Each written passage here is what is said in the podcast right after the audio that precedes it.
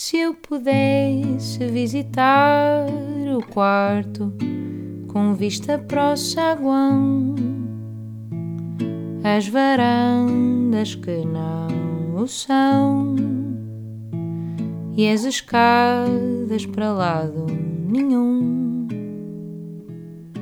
Seria ainda mais bonita a casa e quem a habita e o que pousaram no chão. Vendo assim desarrumada, cada quarto é uma quadra do avesso da canção. Olá a todos, bem-vindos ao podcast do Avesso da Canção. O episódio de hoje é o último episódio. Não sei se é o último, porque às vezes pode-me dar vontade de voltar, mas por agora, nos próximos tempos, será o último. Um, e então decidi fazer, decidi fazer, e algumas pessoas uh, sugeriram que, fizer, que o fizesse, uh, que convidasse alguém que me conhece muito bem. Uh, para fazer esta para me fazer a minha entrevista que eu tenho feito ao longo destes 30 e tal episódios a outras pessoas. Que enorme responsabilidade. Pois é. e então, espero que estejas nervosa, porque isto é mesmo uma nervosa, responsabilidade claro. E então eu convidei a Márcia, uh, porque para além de ser cantautora e uma cantautora maravilhosa, uh, é minha amiga também. E então passo o microfone da entrevistadora e agora Márcia ficou da entrevistada. Parecemos a jogar como, como quando, quando somos miúdas e brincamos às, fazemos as brincadeiras. Sim, Vamos sim. brincar a uma brincadeira. Vamos brincar a, a, a jornalistas. Vamos brincar a, uma entrevista. Mas eu tenho andado a brincar a jornalistas há três temporadas. Sim. Mas entre nós é engraçado. Então pronto, posso começar? Pode, quando estiver pronta. Isto, isto agora é meu? Sou o comando ou não? Exato, és tu comandas completamente. Então vai, preparei-te uma entrevista, um, mas na verdade são coisas que eu também quero saber. É, porque a gente conhece bem as pessoas, mas nunca sabe o que é que verdadeiramente a pessoa pensa sobre determinado assunto, não é? Uhum. Se bem que nós até conversamos bastante sobre esses temas. Mas a primeira coisa que me ocorreu, uh, aliás, uh, a primeira coisa que eu te perguntei quando soube que estavas a fazer este, estas conversas foi o que é que aprendeste. E foi muito engraçado tu dizeres, uh, olha, que somos todos muito parecidos. Sim. Um, isso. E, e, depois eu posso editar esta entrevista ou depois és tu que mandas na edição? Puxou eu que mando na edição. Pois é, porque eu acho tu engraçado. só mandas esta parte. Eu só mando nesta parte das perguntas, porque isto era a minha primeira pergunta, era, era para te... Estás à vontade acho... para editar, que é uma seca. Achas que sim, que não queres que eu edite, eu acho que tu mas é que mandas. Mas eu não edito as conversas. Sim, eu sei, elas okay. vão todas sim, vão direitas, sim. mas eu... Mas eu... porcaria, fica. Exato.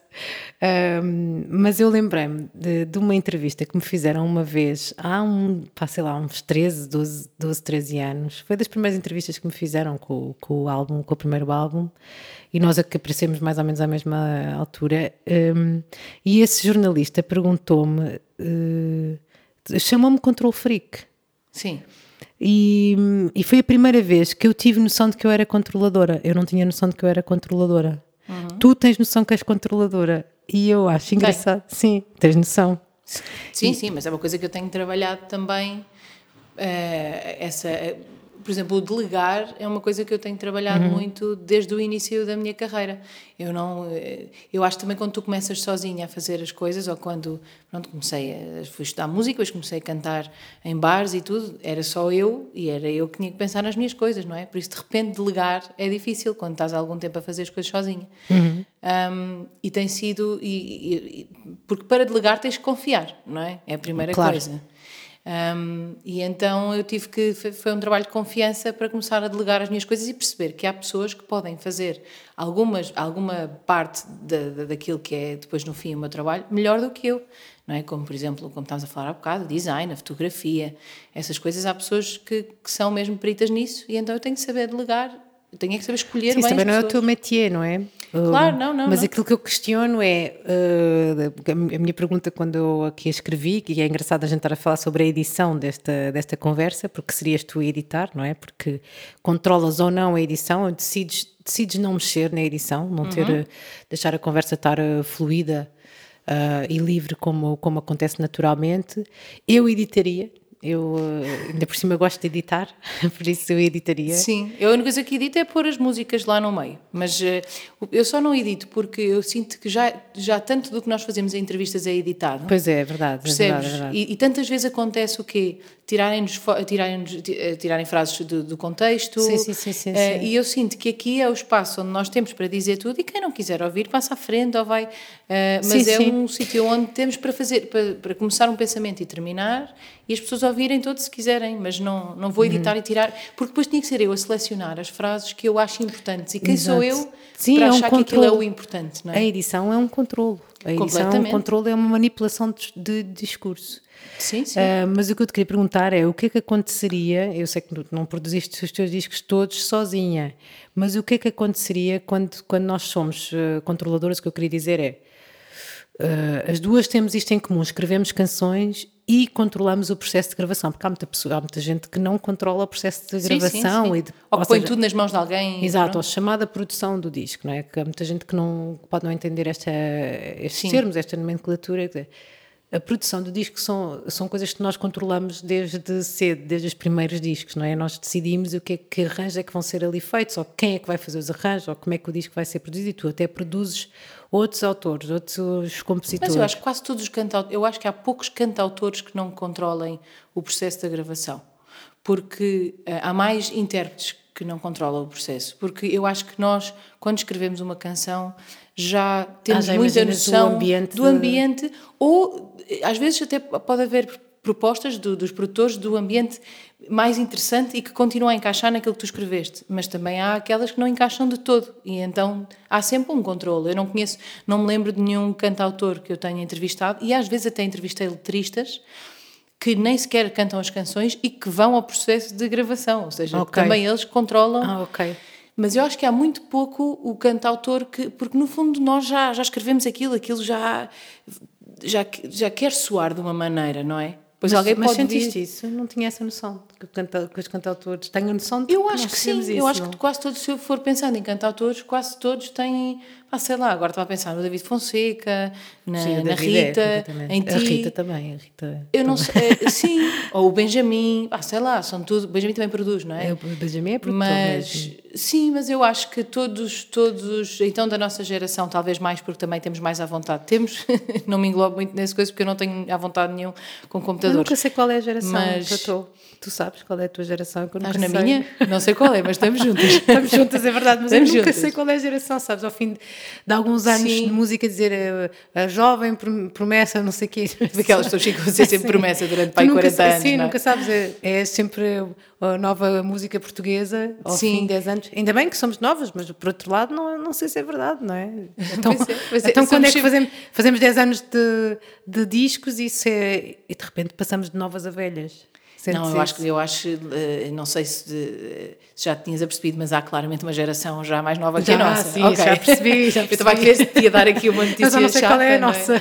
Mas eu, eu acho que a nossa é que está só acima não se daquela uma, nova. não sei se há uma geração ou se já há duas gerações. a seguir. Não. Não, eu, eu considero tipo Bárbara Tinoco, essa geração, e depois a nossa está acima. Ah, é? Mas ai- ainda há mais. Não achas que ainda há mais uma? Já Tipo, começa a aparecer, felizmente, eu acho que é, é fixe. É, mais novos que a Bárbara? Não sei. Agora já me sinto um bocadinho mais velha. Não sei. Ah, e o- o- que é que tu achas que acontece? O que é que, tu- o que é que aconteceria se tu não controlasses esse. É uma coisa que eu me pergunto a mim mesma. Ah, por exemplo, eu controlo muitas misturas e aquilo tem de ser assim. e- O que é que acontece? O que é que aconteceria se tu não controlasses? Eu, não, eu já, eu já, Já- já consigo não controlaste mais? controlar. Sim. Por exemplo, na produção do disco, eu já não gosto de produzir os meus discos. Eh, Eu nunca produzi os meus discos. Eu produzi só o, eh, o segundo, talvez. Os outros foi todos em parceria. Hum. Que é o que acaba sempre por acontecer, porque mesmo quando eu convido um produtor, eh, eu não estou ali a cantar e não digo nada, não é? Por isso é sempre uma coprodução. Eu digo sempre: olha, eu preferia não ter este instrumento, eu agora aqui ouço não sei o quê. Ou seja, acaba por ser sempre nas, uma e estás coprodução. nas misturas? Estou nas misturas. Ele Eu acho que me é eu não estou nas misturas, eles vão me enviando as misturas. Às vezes estou na edição. Eu tive em todas as misturas dos meus discos, todas. Ah, não, não, não, isso não, até porque eu fico a ouvir tão cansada, eu às tantas já não sinto que sou. Já não, eh, não consegues ser útil. Já não, não, é? não, porque às tantas eu também já não consigo ouvir a canção como uma canção, já estou a ouvir só Yeah, como vários yeah, instrumentos a tocar ao mesmo tempo que. E, e foco-me só em uma coisa e ninguém ouve música ass- assim depois, não é? Ahm, mas na produção, para mim, é muito importante convidar alguém que eu acho que vai trazer alguma coisa nova ao Uhum. meu projeto, como agora o meu próximo disco eu convidei um amigo meu. Que é, que é E- brasileiro, é? brasileiro e, e, alguém que eu sinto vai trazer tipo um som que é o som que eu procuro naquele momento, porque eu sei o som uhum. que eu uhum. procuro para cada disco. Uh, por exemplo, ao meu disco anterior, para o Rosa, eu queria uma coisa muito, muito, muito despida, com quase só guitarra e voz, e lembrei-me do Raul Refri, porque gosto muito das coisas que ele fez com a Silvia Pérez Cruz, e pensei, ok, é ele que eu, é o produtor para mim neste momento. Hum. Agora, por exemplo, eu não sinto que o Raul seja o produtor para mim neste momento. É interessante isso. Agora, para mim, eu queria um som um bocado a São Paulo. Então, okay. quem é que, é, que é o som um bocado a São Paulo? Paulo?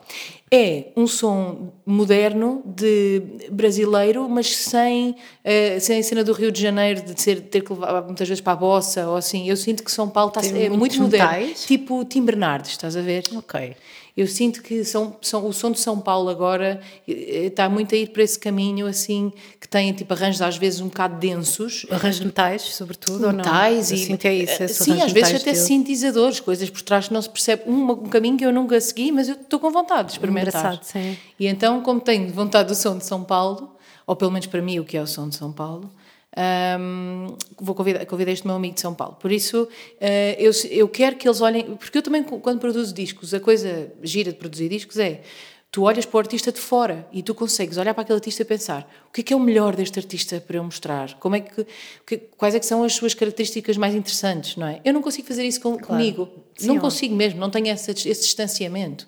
Eu, eu acho que há pessoas que conseguem, e tu produziste o teu último disco, mas eu sinto que não consigo fazer isso. Eu lembro-me quando uh, o Mário Barreiros produziu um disco meu e eu dizer: Ah, não, não, eu não quero tocar guitarra, não sei o quê. E ele disse-me: Não, Luísa, mas faz todo sentido. Quando tu tocas guitarra, isto tudo és isto tu, sua, ao mesmo exato, tempo. Exato, isso exato. é que faz sentido. Sim. E o mesmo nos Estados Unidos, ele também me disse: uh, eh, um, ehm, Eu estava a dizer: Ah, desculpem estar-vos a mostrar isto, eu tocar guitarra não está assim muito bem. E eles dizem: Não, mas o interessante quando tu tocas é que está tudo ligado. Isso é completamente verdade. Sabes que eu, eu co-produzi os meus discos todos. Sim. sempre na produção, são todos em parceria. Mas lembro de ser muito importante no último disco, no Vai Vem, eh, fazer aquela música, o corredor. Eu, eu tinha Sim. todas as guitarras, eram as minhas, as minhas guitarras só nas maquetes. Sim. E ele dizia assim: Não, mas isto é interessantíssimo, é ser a tua guitarra. É, nós às vezes temos umas ideias tão ligadas à voz e à melodia. Porquê é que vamos ser tão perfeccionistas a, a, tocar? Eu tenho dois guitarristas que tocam muito bem, não é? Sim, Tanto sim, o sim. Filipe como o Manel são, temos guitarristas, porquê é que havia de tocar? Porque faz Mas é, muito sentido exatamente. corporalmente e eu acho que vou aprendendo com essas ideias. Sim, sim, sim. Uh, eu lembro no, no disco das crianças, eu tenho uma canção que se chama Mãe e que, e que eu toquei, e o Mário Delgado é que fez esse disco, é que gravou esse disco. E então eu toquei-lhe e disse: Olha, Mário, eu gostava que tu fizesse isto. E depois ele fazia e fazia aquilo, mas muito elaborado. E eu dizia: Não, não, não. Bem feito. Eu tenho que ser mesmo simples, tipo assim. E ele às tantas disse: Oh, Luísa, toca Faz tu. mas tipo, sem, ser aquela. Estás a pedir a uma pessoa. Estás a gozar, então toca tu. Não, diz: Não, eu percebo perfeitamente o que é que tu queres. Yeah, yeah, yeah. Mas a verdade é que às vezes um guitarrista que já é muito bom guitarrista, para ele é muito difícil às vezes voltar à origem do. Pá, eu não consigo fazer aquilo que nós fazemos. Se é voltar, porque eu É verdade, porque é aquilo que é muito empírico quando estás a cantar, Exato. não é? É uma coisa que é muito empírica com a tua voz. Pois, e, exatamente. E eu queria te perguntar se sobretudo isso, tu tens essa noção de que tu compões imenso com a com a com a não é prosódia, uma palavra engraçada, com a com a tua maneira de, de dizer as palavras. Isso é uma coisa que tu com sentes. Com a minha melodia, tu, não é? Com a tua melodia, mas também. Sim, com a tua melodia. Mas tu tens a noção de que, que, de que és uma compositora super fácil. Ou seja, no sentido que compões muito facilmente, tens essa noção de que és que tens muita facilidade. Já tenho, então depois de entrevistar estas pessoas todas, tenho noção que, que uma canção nunca me demora. Uh, e isso não quer dizer. Não, eu nunca demoro muito tempo a fazer uma canção, mas isso não quer dizer que eu seja muito boa, porque. Uh, quando, pois, pois, é isso também. Não quer dizer nada. Eu, quando tu ouves uma canção na rádio e gostas ou não gostas, ninguém vai saber quanto tempo é que demorou a fazer aquela canção. Interessa se ela é boa ou não é boa, não é? Tipo, não, não interessa, ah, uau, esta demorou tipo 5 minutos. O que é que isso interessa realmente? Por isso, eu às vezes tenho medo de ser muito rápida e isso querer dizer só que eu sou pouco exigente. É possível. Okay. E às vezes fico a pensar Achas nisso. Que és pouco exigente, tu? Não, eu, eu não sei, eu acho que não, mas depois às vezes penso, pá, para algumas pessoas isto demora muito mais tempo, se calhar eu podia encontrar palavras muito mais interessantes e digo, já acabou, pronto. Já. Mas, mas às, vezes eu, às vezes eu deixo palavras por, por decifrar, tipo, há palavras que eu não gosto e, e, vou, e, o meu marido também é um bocado crítico nisso. Às vezes eu mostro-lhe eu mostro sempre que acabo canções novas e ele, aquela palavra é que não sei o quê. E eu, ah, graças, está bem. Então vou ver. Que engraçado. Porque ele, porque ele não tem ouvido, ele é tipo, canta pessimamente e não sei o quê, mas ele tem imensa sensibilidade e ele é o público comum, não é? Então é bom mostrar-lhe também. E ele diz: no outro dia eu escrevi uma sobre, sobre, por acaso foi a última canção que eu escrevi, sobre, sobre isto que se está a passar agora com, na Ucrânia. Estás a ver? Isso, ele... é, isso, é, isso é uma coisa inacreditável. Tu és super rápida a digerir as coisas. O que, que, que eu sinto é que tu, se calhar, digeres as coisas Uh, se calhar estão a projetar, mas, mas tu tens ainda uma, uma maneira muito diferente de trabalhar uh, de mim. E eu sinto que tu uh, digeres as coisas através da canção da escrita. Completamente. Pá, eu, por exemplo, não conseguia parar de pensar nisto. Foi um dia que eu fui escrever e não conseguia, não conseguia escrever sobre outra coisa, não é? Tipo, foi, foi o dia que começou a guerra, que rebentou a guerra, e então eu não conseguia escrever sobre o quê? Tipo, não... E a minha maneira de... Para este próximo disco houve duas canções assim. Uh, houve uma canção que eu chorei muito a escrever, que foi uma canção sobre o Afeganistão também. Neste disco eu escrevi sobre... Eu andava a pensar nisso há muito tempo, sobre o retrocesso sobre nós pensarmos sempre que o mundo avança e que, todos, e que as mulheres têm cada vez mais direitos e que uh, as, as, raças são cada vez mais iguais e que e o mundo nem sempre avança para a frente, não é? Às vezes já passa atrás. E eu uhum. andava há muito tempo a pensar nisso, com isto das mulheres do Afeganistão, porque eu vi no telejornal um grupo de mulheres um, que, que, que, lutavam pelos direitos das mulheres no Afeganistão e pensei, é preciso ser muito corajosa para se pôr a fazer isto aqui. Uh, e, e, então aquilo bateu-me mesmo forte e fiquei a pensar, eu quero escrever sobre isto. E depois ia-me ia lembrando de frases, ia pondo no telefone. E depois um dia fui escrever, pai, chorei, chorei, porque eu quis fazer na primeira pessoa. E na primeira pessoa é, é lixado, porque eu não, eu não consigo sentir-me como uma mulher afegã, obviamente, mas eu tento enquanto mas eu acho escrever. engraçado, isso é uma coisa que te caracteriza imenso como compositora, ficam a saber que é tu fazes imenso esse esforço de pôr no lugar do, de outra pessoa. Eu acho que tu fizeste isso impecavelmente no disco das crianças, no Lupo e Pisapã, uhum. que é inacreditável como tu consegues, tens essa capacidade enorme de fazer o exercício, ainda que não seja, não é? Porque nós podemos ter empatia com as coisas de uma forma completamente emocional e até às vezes destrutiva, fazer, fazer-nos sofrer, não é? Estarmos a sofrer numa situação como uma conversa que a gente já teve há muitos sim, anos. Sim, sim, sim. Estarmos a sofrer por, por alguém, uh, pela situação de alguém, e o nosso sofrimento não estar a, não estar a contribuir em nada para, para melhorar a, a, a vida dessa pessoa, não é? E depois, com a vida, vamos aprendendo a criar situações que possam melhorar, de facto, a vida dessa pessoa, mesmo que indiretamente. Às uhum. vezes, se calhar, agirmos no nosso mundo, na nossa pequena sala de estar e no nosso bairro, vai fazer uh, com que esses assuntos sejam trabalhados, ainda que não diretamente com essa pessoa sim, que sim, estava sim. a sofrer à tua frente e por quem tu sofreste também.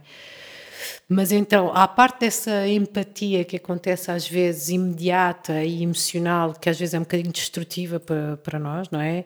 Tu e não construtiva e para não, ninguém. Não, não é construtiva para ninguém. Faz, fazes um exercício que eu admiro muito, desde que a gente se conhece, que é posto no lugar um, tentar desafiar-te a pôr-te no lugar das outras pessoas. Fazes isso um, em, em, termos de amizade, que já, já te vi fazer. É que bom, isso é para mim é o maior elogio. Fogo. Mas é mesmo, é mesmo engraçado, isso é uma característica tua, pôr-te no lugar daquela pessoa. Às vezes há uma coisa que te irrita e depois pensas assim, não, vou. Vou Mas foi dos maiores conselhos que a minha mãe me deu sempre, por acaso. Porque eu, muitas vezes, na amizade acontecia isso muitas vezes, de eu dizer Uh, não percebo como é que ela me fez isto, eu nunca teria feito isso. E a minha hum. mãe disse, disse, isso é o contrário até, a minha mãe dizia muitas vezes, não, uh, as pessoas são todas diferentes, tipo, a minha maneira de viver a amizade é, é, diferente, então pensa com a cabeça dessa pessoa não é igual a ti, tu não, não tem que ser igual a maneira de viver a mesma emoção, percebes? É engraçado, a, então, a tua mãe sempre sempre. Ai, sim, sim, a minha mãe. É a tua grande, o teu grande pilar, tenho a certeza. E agora eu sinto hoje em dia que somos uma da outra. Também há muitas vezes uhum. que eu digo, mãe, por favor, não faças isso. então explico. A minha mãe ainda no outro dia dizia isso, já não existe a mãe-filha não é? Existe mesmo duas amigas que se respeitam muito. Eu já, claro que eu Agora, sinto que ela me protege. Tu és mãe também. Mas eu também já sou mãe. mãe. Exato. Agora, mas mãe, essa, mãe essa... de quase quatro. Exatamente. Mas eu acho que essa questão da empatia também é engraçado porque também essa a outra parte de me pôr numa pele de um personagem, por exemplo, talvez tenha a ver também com o facto de eu sempre ter adorado teatro e eu fiz teatro Engraçado. durante muito tempo. Ah, sim, pois. Talvez possa ter também a ver Isso com é um isso, skill. sabes? O que é que vem primeiras não sabe, mas que é um, é um poder. Sabes quando, quando tu sentes que a pessoa tem um superpoder? Eu acho que esse é o teu superpoder. Talvez, porque eu lembro que quando nós fazíamos Um personagens, nós tínhamos de nos perguntar muitas coisas sobre esse personagem. E isso nas aulas de escrita de canções eu falo muito sobre isso. É vocês querem engraçado escrever isso. sobre o André, vocês têm que primeiro perguntar 40 mil coisas ao André e depois podem nem usar a maior parte, mas vocês já conhecem o André para falar sobre ele. Boa. Por isso, às vezes, eu faço com que eles façam tipo aqueles, põem, põem o nome da pessoa no meio ou qualquer coisa que queiram sobre ela e depois escrevem, fazem montes de riscos, tipo a dizer nasceu não sei onde, blá, blá, blá, e depois podem usar duas características daquelas, ou uma, ou nenhuma.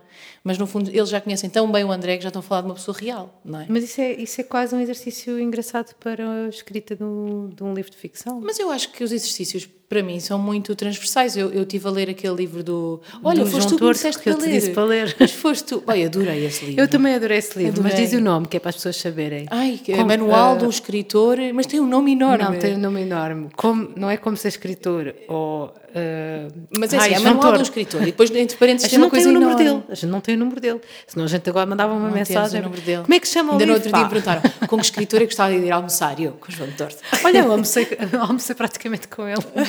No aniversário da minha filha estávamos num restaurante Ah, e ele estava na mesa atrás. Por isso almoçámos praticamente juntos. Olha, estou aqui, Isso é as pessoas dizem, já pisei o palco com não sei quem, só Exato, que foi só só lá tipo, estava buscar uma cena qualquer.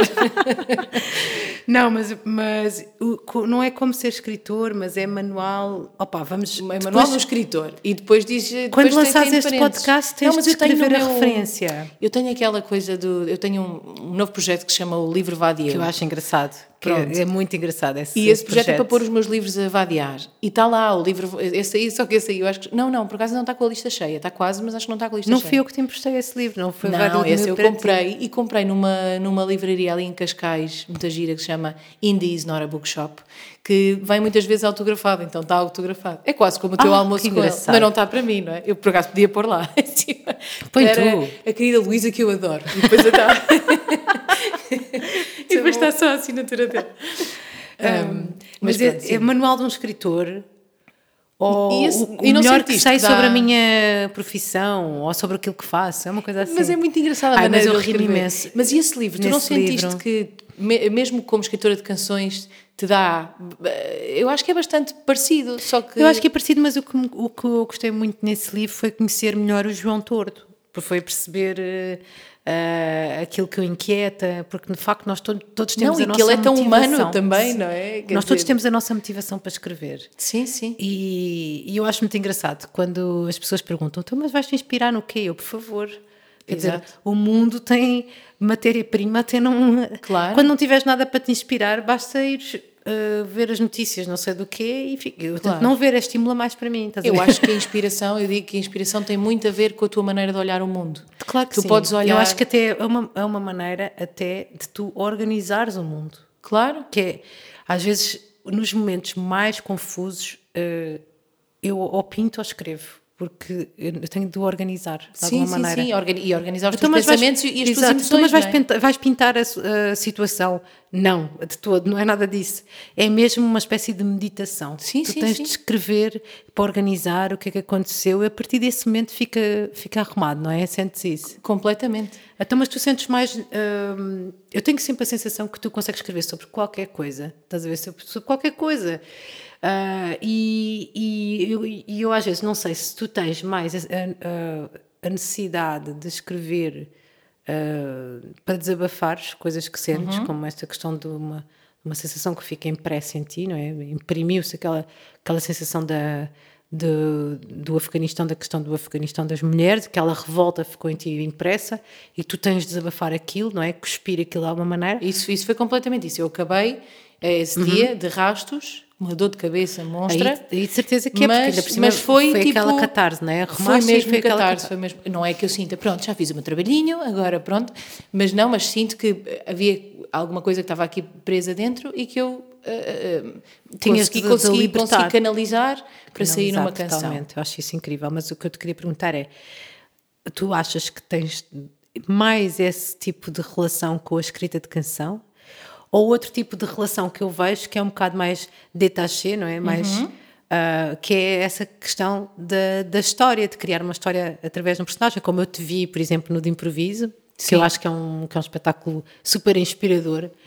Uh, já te disse que a seguir esse espetáculo escrevi, a, seguir a ir ver-te, escrevi uma, uma das canções que ah, eu mais gosto é, no, é melhores, no Vai e Vem. Isso é das melhores coisas. Eu, quando vou ver um concerto e escrevo a seguir, eu acho que é uh, aquilo que mais. Uh, é o maior elogio para mim desse concerto, porque se nos conseguiste inspira, tocar e se nos inspiraste outra claro. pessoa, mas ainda por cima conseguiste dar-lhe uma, uma inspiração um, produtiva, que é sim, dar àquela pessoa o exemplo de que é, que é possível fazer. Eu acho que este, este é o tipo de, de maneira de melhorar o mundo e as pessoas eu, que eu prefiro, uhum. que é tu uhum. dares o exemplo. E isto não é uma coisa moralista. Ah, sim, sim, eu sim, quero, sim. eu falo do estacionamento da minha rua, tenho que estacionar bem. Não é isto. É dar o exemplo, às vezes, sobre como como é possível fazer as coisas. E eu lembro perfeitamente, isso é uma coisa como amiga que eu acho que tu me ensinaste bastante, porque eu fui meio antes de ti e estava muito atarantada de como é que fazia uhum. as coisas com, com os horários. E eu lembro perfeitamente de dizer assim: Não, Márcia, tu consegues fazer isto e consegues fazer aquilo se tu te organizares. Eu lembro perfeitamente. Ah, eu disse isso. Disseste-me isto. E era verdade porque eu estava sempre tão atarantada, mas, mas estava atarantada, era uma coisa mesmo, era uma coisa mesmo mental porque eu tinha a sensação que Sim. o mundo tinha caído em cima de mim. Eu Mas tava... isso é também eras muito rigorosa com horários. Eu acho que tu agora de certeza que já não és tanto. Continua a ser. É, ok. Mas eu acho que agora sou rigorosa. Tem mais do que um filho, normalmente não é possível ser muito rigorosa não, com horários. agora eles também são mais crescidos, mas, mas na altura eu acho que não era só por ser rigorosa com os horários. Aliás, eu acho que sou mais rigorosa hoje com horários, só que sou rigorosa com os meus horários. Pois, exatamente. Porque aquilo que acontecia era eu querer fazer desporto, mas não ter tempo, querer ir contigo a não sei onde, mas não ter tempo, achava sempre que não tinha tempo. E Sim. tu ensinaste uma vez, espera aí, se tu te eu sinto, disciplinada, eu quanto mais coisas tenho para fazer, mais organizada eu sou. Exatamente. É, às vezes eu tenho uma coisa para fazer num dia hum. e, e, e acabo por não a fazer, porque é uma coisa. Às vezes isso acontece mais Mas vezes. acho que tem muito a ver com autorrespeito e é outra coisa que eu acho que, que, que, que te caracteriza. Estou aqui a, não era nada disso que eu tinha escrito. Não era nada disso que eu tinha escrito na minha, nas minhas perguntas. Uma lavagem de ego. Mas eu lembro-me perfeitamente. As coisas, nós aprendemos muitas coisas, nós inspiramos-nos muito eu acho que nós nos deixamos inspirar, uh, ainda bem que, que eu sei escolher, mas eu tenho alguns amigos e, sobretudo, amigas, quem eu vou recolhendo algumas inspirações que nunca mais largo. E eu lembro-te me dizeres, mas já foi há muitos anos, quando a gente se conheceu, uh, Portugal tem a mania de ser, em Portugal as pessoas têm a mania têm de ser modestas e que temos de ser modestos. E eu, como modesta, ah, não é chego a lado nenhum. E tu, como modesta, não chegas a lado nenhum. Eu acho engraçadíssimo, porque sim, eu não tinha sim, essa noção. As pessoas confundem confundem uh, segurança e confiança com vaidade, com vaidade é e prepotência. E não tem que ser. Não, mas é uma questão uma, de autorrespeito. Sim, mas e quando tu trabalhas muito para uma coisa e conquistas uh, um espaço ou conquistas, uh, pronto, uma, uma identidade. Uma identidade. Não faz muito sentido que tu depois tenhas que dizer, ai não, a sério gostas da minha música? É, não, eu não gosto, é um bocado má, não sei. Epá, não, não estás ali sentido. a pedir desculpa por teres feito, mas o que é engraçado claro. estás a falar da identidade, porque isto é uma lição enorme, que eu não sei se este, se este episódio de podcast vai interessar alguém. Mas é, há bocadinho estavas a falar da questão da Ucrânia e nós estamos ao quase a uma semana de, de guerra, não é? Amanhã faz uma semana, Sim. depois este podcast vai ser, vai ser ouvido em, vários, em várias alturas. E eu, e, e eu apercebo-me de que hoje a Ucrânia existe muito mais do que existia e que isso é uma lição de identidade para nós todos. Porque nós, se calhar, pensámos, pá, eu ao início da guerra pensei, pá, por favor, rendam-se, porque a vida humana é mais importante e as pessoas, como é que é possível? Mães a despedirem-se dos filhos, filhos a despedirem-se dos pais. Isto é um, um horror, não é? Nós ficamos tão tomados por isso e de repente o que é que é esta lição enorme de nós existimos, não há nada mais importante que isso, nós existimos, temos a nossa identidade. E isto não, não, não falo só em relação aos povos, mas é, sim, é algo das sim. pessoas, que é tu para, uh, para bem da harmonia e a fim de estás em harmonia com outros, às vezes engoles chapos, estás, passas por cima de ti própria, és modesta, não é?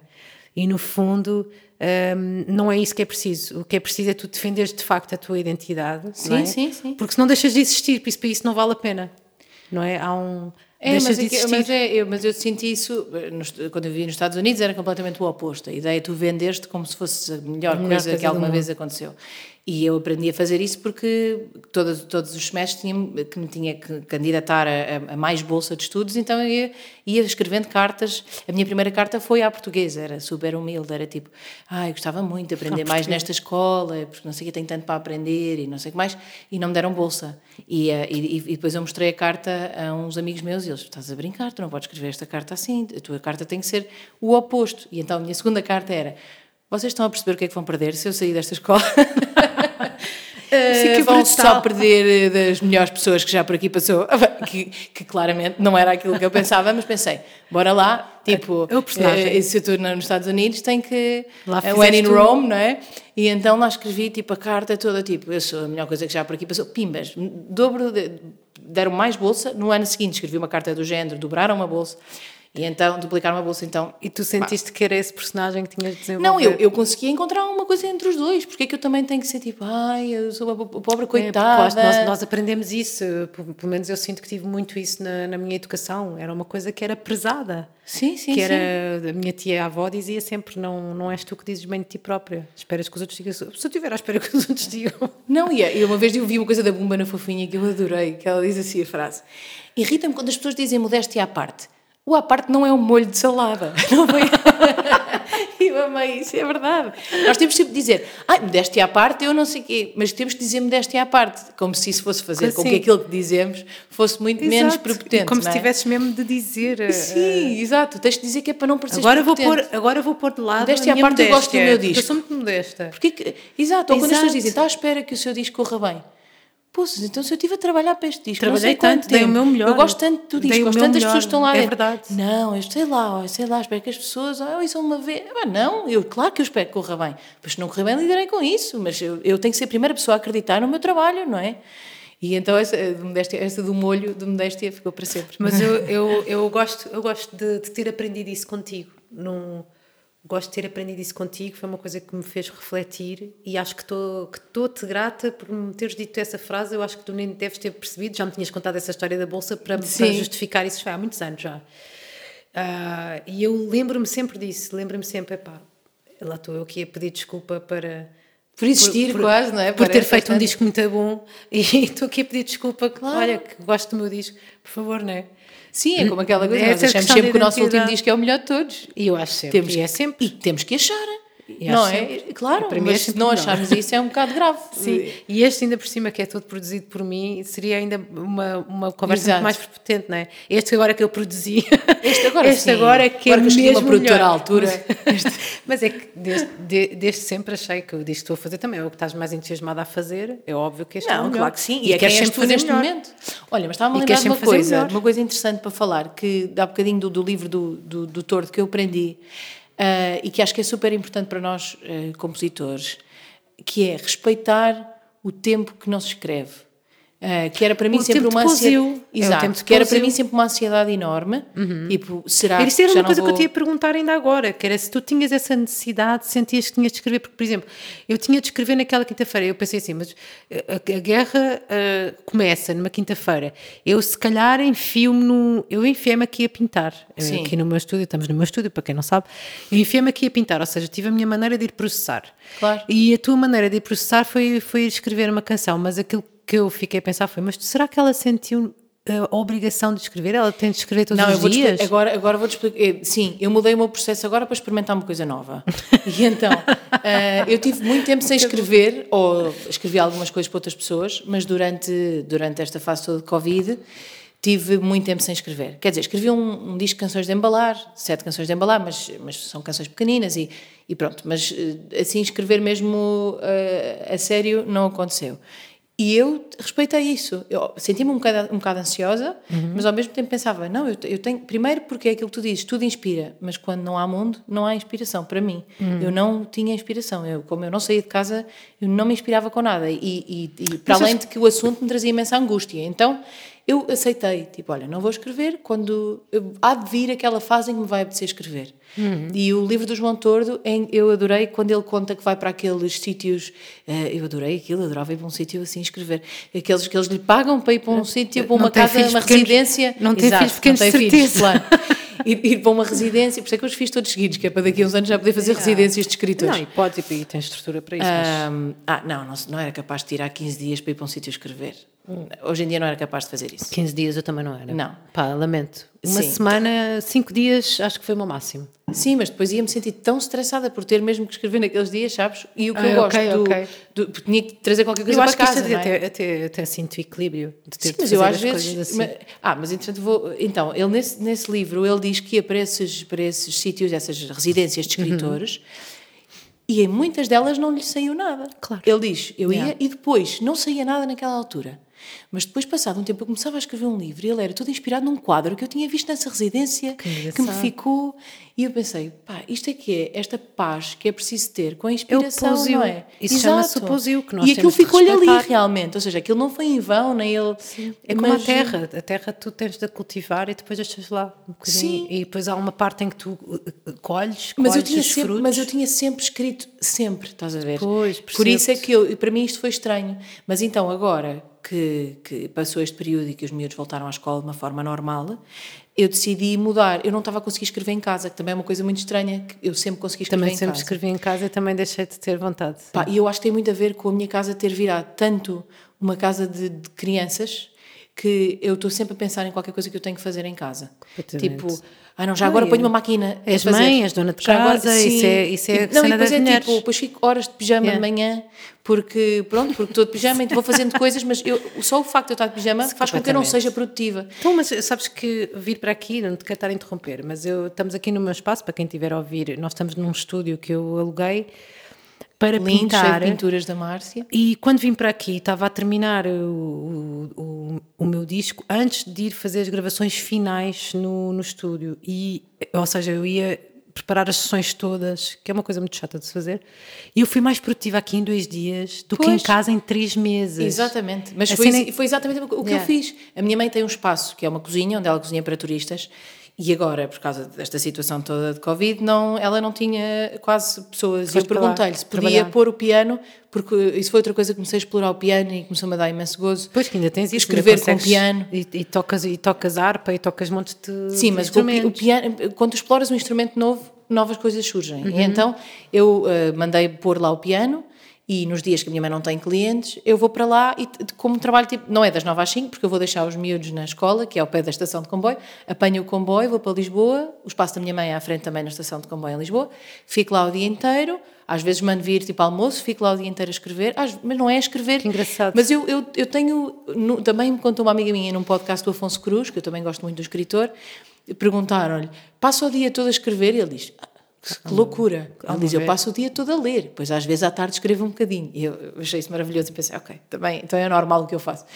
Uh, e então eu às vezes vou, levo o meu livro e eu não estou sempre, de repente, sento-me ao piano, sai-me qualquer coisa, sento-me à guitarra, sai qualquer coisa, hum. depois, depois de repente leio um bocadinho, depois, só que eu, eu, tenho escrito uma canção por dia desde que vou para lá. Que engraçado, eh, estás a fazer a coisa mesmo regrada, como Porque se eu, eu quis um fazer método, é? inspirado nos, na, no, no, no documentário dos Beatles no ah, ainda não vi, ainda não vi. Pá. Pronto, mas eles escrevem, tipo, eles têm uma coisa dos dias e escrevem. Os Beatles. Pronto, eles escrevem tipo, mas eles também já trazem canções pré-feitas, ou seja, coisa, partes que eles já tinham feito juntos e em casa e tal.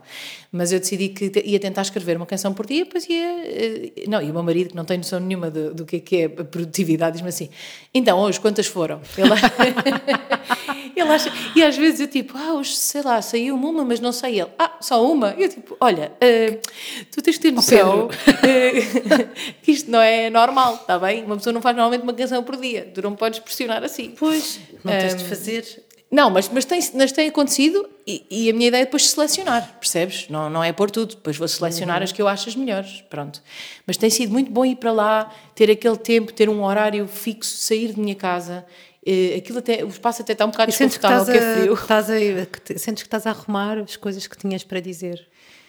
Uh, não, algumas talvez já tivesse pensado, mas sinto mais que tudo que, que, tô, que agora estou numa fase, que, como tu dizias, da terra. Eu sinto que estou numa fase fértil, uhum. percebes? Isso é verdade, exato, também estou, também é? Mas estou numa fase fértil mesmo. Eu, eu que, que senti que Sim, será que ainda bem. E depois, este podcast foi super inspirador para mim.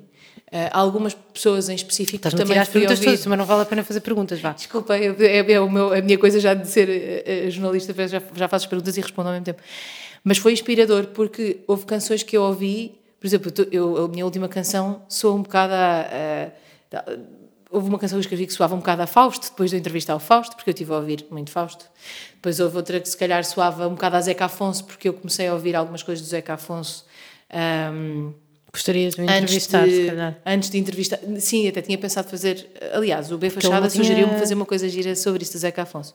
Mas. Não uh, tinha formação, ele, que é uma coisa que eu acho muito engraçada. Mas a maior parte dos, dos uh, compositores dessa fase não tinham formação. Sim, mas nem todos têm a importância que nós. Uh, sim, está bem, mas. Nessa mesmo... altura, talvez, mas, mas a importância do Zeca e. sim e o legado do Zeca, não é? Sim, sim, sim, mas eu comecei a ouvir muito Zeca Afonso, já nem me lembro porque que foi, acho que foi só para ouvir Zeca Afonso. Depois comecei a ouvir Vitorino, então todas essas coisas foram-me inspirando e de repente saem nas minhas com... canções. Sim, claro, claro que sim, claro que sim. E, e, e o que é que o Fachada te disse? O Fachada propôs-me fazer um, um episódio especial de, de, deste podcast como se fosse o Zeca Afonso, no sentido, ou seja, convidar pessoas que foram muito amigas dele e que assistiram, exato, e que assistiram muito a este, também a esse processo de composição e esse, ao processo criativo dele e, e, fazer, porque a verdade é que daqui a um tempo, se calhar, as pessoas que privavam mais com ele também não vão cá estar, não é?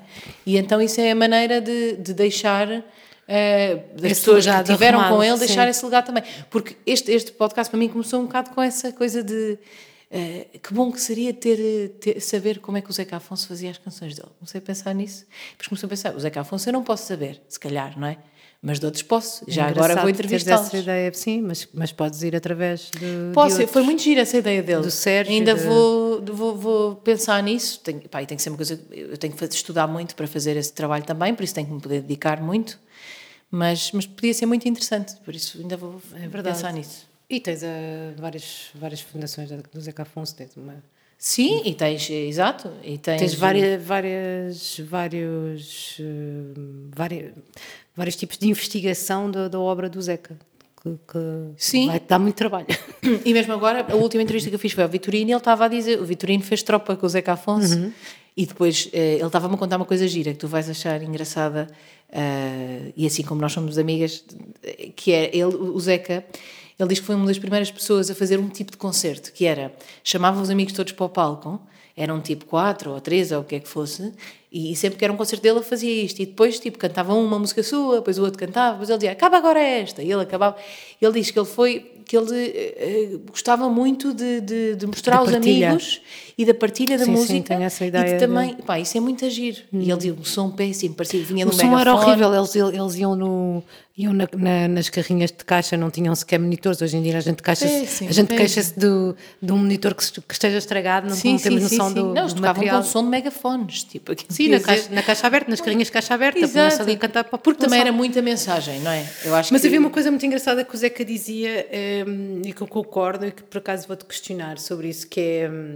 Aliás, duas coisas que já me disseram, disse-me o Carlos Alberto Muniz, que é um, lá, pode ir para o teu baralho, para, teu, para os teus naipes, não é? Sim, sim. Que é outra pessoa que privava muito com ele. E o Carlos Alberto Muniz é que, me, é que me referiu uma vez, numa conversa que a gente teve, que o Zeca achava. Eu disse uma coisa sobre música que eu tenho aqui uma pergunta para te fazer, que, é, que era a minha próxima pergunta, e tu estavas até a tocar nisso, um, porque falaste de uma canção boa ou de uma canção má na, Sim, na rádio. O que, que é isso? O que é, que é isso, não é? E eu, eu lembro-me da gente falar sobre isso, eu e o Carlos Alberto Muniz, e, e de eu lhe dizer, pá, não há, a música é tudo, na música é tudo permitido. Aquilo que sim, eu acabo sim, por concluir depois de muita conversa. Não, eu disse boa má para mim, não é? Tipo, sim, sim, que, sim. Que, Mas o que é que é isso de uma canção boa e o que é que é isso de uma canção má? E porquê que a canção é boa? Ah, então eu, vou, eu posso dizer o que é que é para mim. O que tipo, é que é para ti, uma claro, Primeiro, para mim. Não, não há é, coisas absolutas. Claro, não, não, não. Até porque supostamente não há boa música e má música, isso não existe. Agora, quando eu acho grande canção, Uh, primeiro, a letra é super importante para mim. Eu fico, às vezes, um bocado frustrada quando estou a ouvir letras na rádio e, e, e vamos no carro e eu, ah, não, porque esta rima? Porque, porque, eu, às vezes, acho que as pessoas são preguiçosas. Eu acho que há rimas preguiçosas. Eu sinto, eu sinto que aquela pessoa, se calhar, podia ter perdido um bocadinho mais tempo com aquilo. Tu és eu, muito perfeccionista e és muito exigente. Mas é que a nossa língua tem tantas opções. É verdade. Porquê que tu vais a uma, uma rima eu? Eu lembro-me de outra coisa sabes? que tu me disseste na altura em que a minha filha nasceu, que tu eras quase uma madrinha dela, depois até teres filhos tinhas tempo para a minha. Ai, que má. Ainda ao fim de semana passado sugeri que ficassem lá Eu casa. sei, é verdade, estou a brincar. Mas uh, nós víamos muito mais quando ela era pequenina porque chegavas a fazer babysitting e verdade, tudo, ficavas lá, deste as pessoas não sabem onde eu via Frozen, pela Deixavas-me deixavas-me um, deixaste-me um, um, caderninho de vales, que era para eu ir usando os vales, os vales babysitting. E na verdade até fazia, fazia até tinhas uma, uma brincadeira e dizias que nós éramos amigas por causa da minha filha, porque quando nós nos conhecemos eh, gozámos uma com a outra e depois com a, com a Carolina é que, é que passámos e, a entender. E no, e no nosso segundo filho dissemos uma à outra estávamos grávidas ao mesmo tempo. Ao mesmo tempo, fomos a exatamente Tenho uma coisa para te contar. Olha, eu também. Pois foi. Pois é, temos essas coisas todas em comum. E agora já não sei o que é que te ia perguntar, Carolina. Ah, da canção boa e da canção má, da ah, letra. Ah, já sei. Eu lembro quando tu ficavas às vezes connosco a ver desenhos animados, eu lembro que tu dizias isto. Uh, pronto, isto só era relevante no sentido em que tu ainda não eras mãe, não é? Ainda não eras mãe. Quando as pessoas Sim. são mães, depois há qualquer coisa que muda e adapta-se. Mas nessa altura eu lembro que tu dizias assim, mas que mania que têm de fazer canções para crianças, tudo desafinado. Parece que é uma mas é que é verdade, parece ou desafinado que é, ou, ou tipo muito cantar desafinado, parece que é um, parece que é um do, uma da parte do, do, do, briefing que fazem ao cantor, olha isto é para crianças, por isso fazes favor de cantar assim, e desafinaste tudo. E eu lembro-me de tu dizias isso, e é mesmo verdade, achas que não há uma, não, não, se prima pela qualidade, que eu, que eu, por exemplo, tu disco de crianças tem essa, essa característica incrível, que é um disco de arranjo uh, bastante adulto, quer dizer, bastante Era isso sério. que eu queria fazer, exatamente. É sério, não é aqui uma, uma parvoíce. As crianças, e depois de ser mãe ainda percebi mais, esse disco que eu fiz antes de ser mãe, é engraçado. Uhum. Então, e, e, que os meus acabei, filhos adoram. E, adoram. e, acabei por ir às minhas experiências de criança, e não de ter uhum. filhos, não é? Uhum. Mas o, o que eu quis com esse disco foi exatamente fazer música uh, de adulto, não é? Mas com assuntos de criança. Uhum. Um, porque eu sinto que muitas vezes as, uh, as, crianças são esponjas e nós, tudo o que lhes dermos, eles vão absorver muito mais rápido do que absorve um adulto. Porquê é que lhes havemos de dar coisas Mas, que são uh, demasiado fáceis? Eu vejo isso, o meu filho anda no coro. Então tu sentes que é uma questão de preguiça, é isso? Sim, o meu filho anda no coro e no outro dia eles estavam a cantar uma música que era Põe um sapato aqui, outro sapato ali. Isto não é nada óbvio para se cantar. E eu adorei eles fazer. Eu estava a ouvir cá fora e eu, ah, isto é muito fixe, eles estão a fazer. Porque não é óbvio, mas, mas eles apanharam logo. Não, se calhar um adulto canta aquilo para ir umas três vezes até cantar aquele meio assim. Estou-te a perceber, ou seja, achas que é de aproveitar, é de aproveitar essa energia. Essa fase que eles têm de, de, conseguir okay. perceber disso, as coisas. Em vez disso, estupidificamos Estupidifica-se as pessoas e as crianças. É, Olha, tudo o que é ritmos, sim, sim, os ritmos, essas coisas. Pá, os miúdos estão em fases espetaculares. E cantam para... super roucos, isso é uma coisa que me faz confusão, porque eu sei, pelas, pela, pelas terapias da fala que eu tive de fazer, pelas aulas de voz que eu fiz sei lá, anos e anos de estudar a voz e de como é que a voz funciona, que tu imitas primeiro aquilo que ouves, uhum. tu imitas totalmente a voz que tu ouves e quando cantam assim na tua visão, vai-te fazer uh, tanto mal à voz, tu, tu queres cantar daquela maneira, Sim. Pá, que, que, é, que, que é uma coisa mesmo perigosa. Mas eu por acaso sou um bocado rigorosa com isso. Os meus filhos quase não, não veem coisas da televisão cantadas. Ah, e não, por exemplo, não, eu já tive uma música no canal Panda, uh, mas eu nunca lhes mostrei canal Panda por exemplo. Pois, eles adoram. Eu acho que há mas são bem cantadas essas eu... músicas. Do... Ah, pá, mas são bem cantadas, mas, eh, mas eh, que conteúdo é que aquilo tem realmente de letra, sabes? Não sei. Eu prefiro que eles ouçam. Eu, eu nunca ouvi música para crianças na minha vida. Os Sim, eu, eu sempre percebo, ouvi. Mas por acaso até acho que elas são, ouvia... são umas letras até às vezes bem feitas. Se calhar. Eh, tem uns trocadilhos engraçados. Não, e se calhar a minha coisa é que eu, como não ouço, se calhar aquilo está muito melhor do que eu imagino. Pois. Mas. mas Pode mas... ser muito fácil, no sentido. Mas outras, por exemplo, o sentido fácil é, pode ser muito fácil. Uh, melodicamente, uh, melodicamente óbvio, demasiado óbvio. Não, pode mas, ser demasiado nós agora fácil ouvimos muito o disco daquela. Uh, do Encanto. Sabes? De, aquela família Madrigal, não sabes qual Não é? faço um novo- ideia. Olha, mas é um novo filme da Disney muito a giro. Ah, já sei qual é, mas ainda não vimos. Muito giro. Ainda não vimos, pá. E então nós ouvimos, esse, ouvimos essas músicas a toda a hora. E, Pá, nós lá em casa vemos muitas vezes o Frozen 2 e eu digo-te que, pá, musicalmente aquilo está muito bem feito. Eu acho que nunca vi o Frozen. É pá, Não, vi o Frozen em tua casa, com o Kaká. Foi Sim, a primeira a vez que eu vi Cacá o Frozen. adorava. Mas com, mas com os meus filhos Mas, o, mas eles adoram e por acaso acho até bastante místico e engraçado. Tem, é muito vimos um, engraçado. acho eu. Bem, mas eu estava a, te- a tentar fazer perguntas. Vai, vai, chuta. Ahm, e pronto, esta pergunta era: tu escolheste todo o tipo de, eh, de compositores para o teu podcast. Uhum. Não tiveste a, a escolher este, este cantor que eu gosto, este compositor que eu gosto. O que é que te fez ser tão democrática no, no tipo de, de compositores que escolheste? Porque este podcast é sobre composição, não são os compositores que a Luísa Sobral gosta, não se chama assim, não é? São, é sobre composição e eu acho muito mais interessante para o podcast ser mais variado. Ah, olha, um dos. Eu acho que o episódio que tem mais audições ah, é o episódio do. Ai, que estupidez, agora esqueci-me do nome dele. De, de música ligeira. Do, Eu sei qual é que estás a falar e eu ouvi esse isso, episódio. Agora, do Lan- Landum, do Ricardo Landum. Exatamente. É o episódio que tem mais audições. E eu ouvi. E- Também ouvi esse. Pronto. E eu Tive muita curiosidade. Que, claro, porque as pessoas têm curiosidade. É interessante, é interessante. E, e ele, por exemplo, e ele pensa como nós. Ele pensa como nós, não é? Ele Claro. estava ali Só que vai para outro sítio, pronto. E depois ele também disse que fazia rock, mas pá, o rock pá, Pois, não deu e eu queria era fazer música, por isso continuei a fazer música. Olha, eu não faço assim, faço andando. Ai, a Pronto, verdade é simples. que todos nós conhecemos uma, uma no mínimo, músicas do Ricardo Sim, Landum, mas isso, de, que, de que forma é que Isso. isso valoriza a música para ti? Pá, porque eu acho que isto, eh, o podcast no início tornou-se, era uma coisa meio tipo, para mim, estás a ver? Eu, tipo, eu quero imenso saber que- como é que estas pessoas, eh, como é que é o processo criativo delas. E depois tornou-se uma coisa também para outras pessoas, porque eu percebi que havia pessoas a ouvir, mais do que eu. Ah, e então começou, comecei a perceber que havia muita gente a ouvir de outras áreas da criatividade, tipo arquitetos, designers, e muita gente a mandar mensagens a dizer que engraçado perceber que realmente o, o processo criativo pode ser igual em todas as áreas, mas depois o- a conclusão desse processo criativo, o, resultado. o resultado desse, desse processo é que, é que é diferente, não é? E, e eu comecei a perceber isso, que, que giro que podia ser mostrar os diferentes processos criativos e, e as diferentes, eh, e, e os diferentes resultados, não é? O que é que tu guardas assim de, de mais valioso dos, competi- dos compositores todos? Tu, sei lá, há há duas ou três coisas que, que eu retive. Mas dicas, que coisas é que tu achaste assim extraordinárias? Olha, do Carlos T.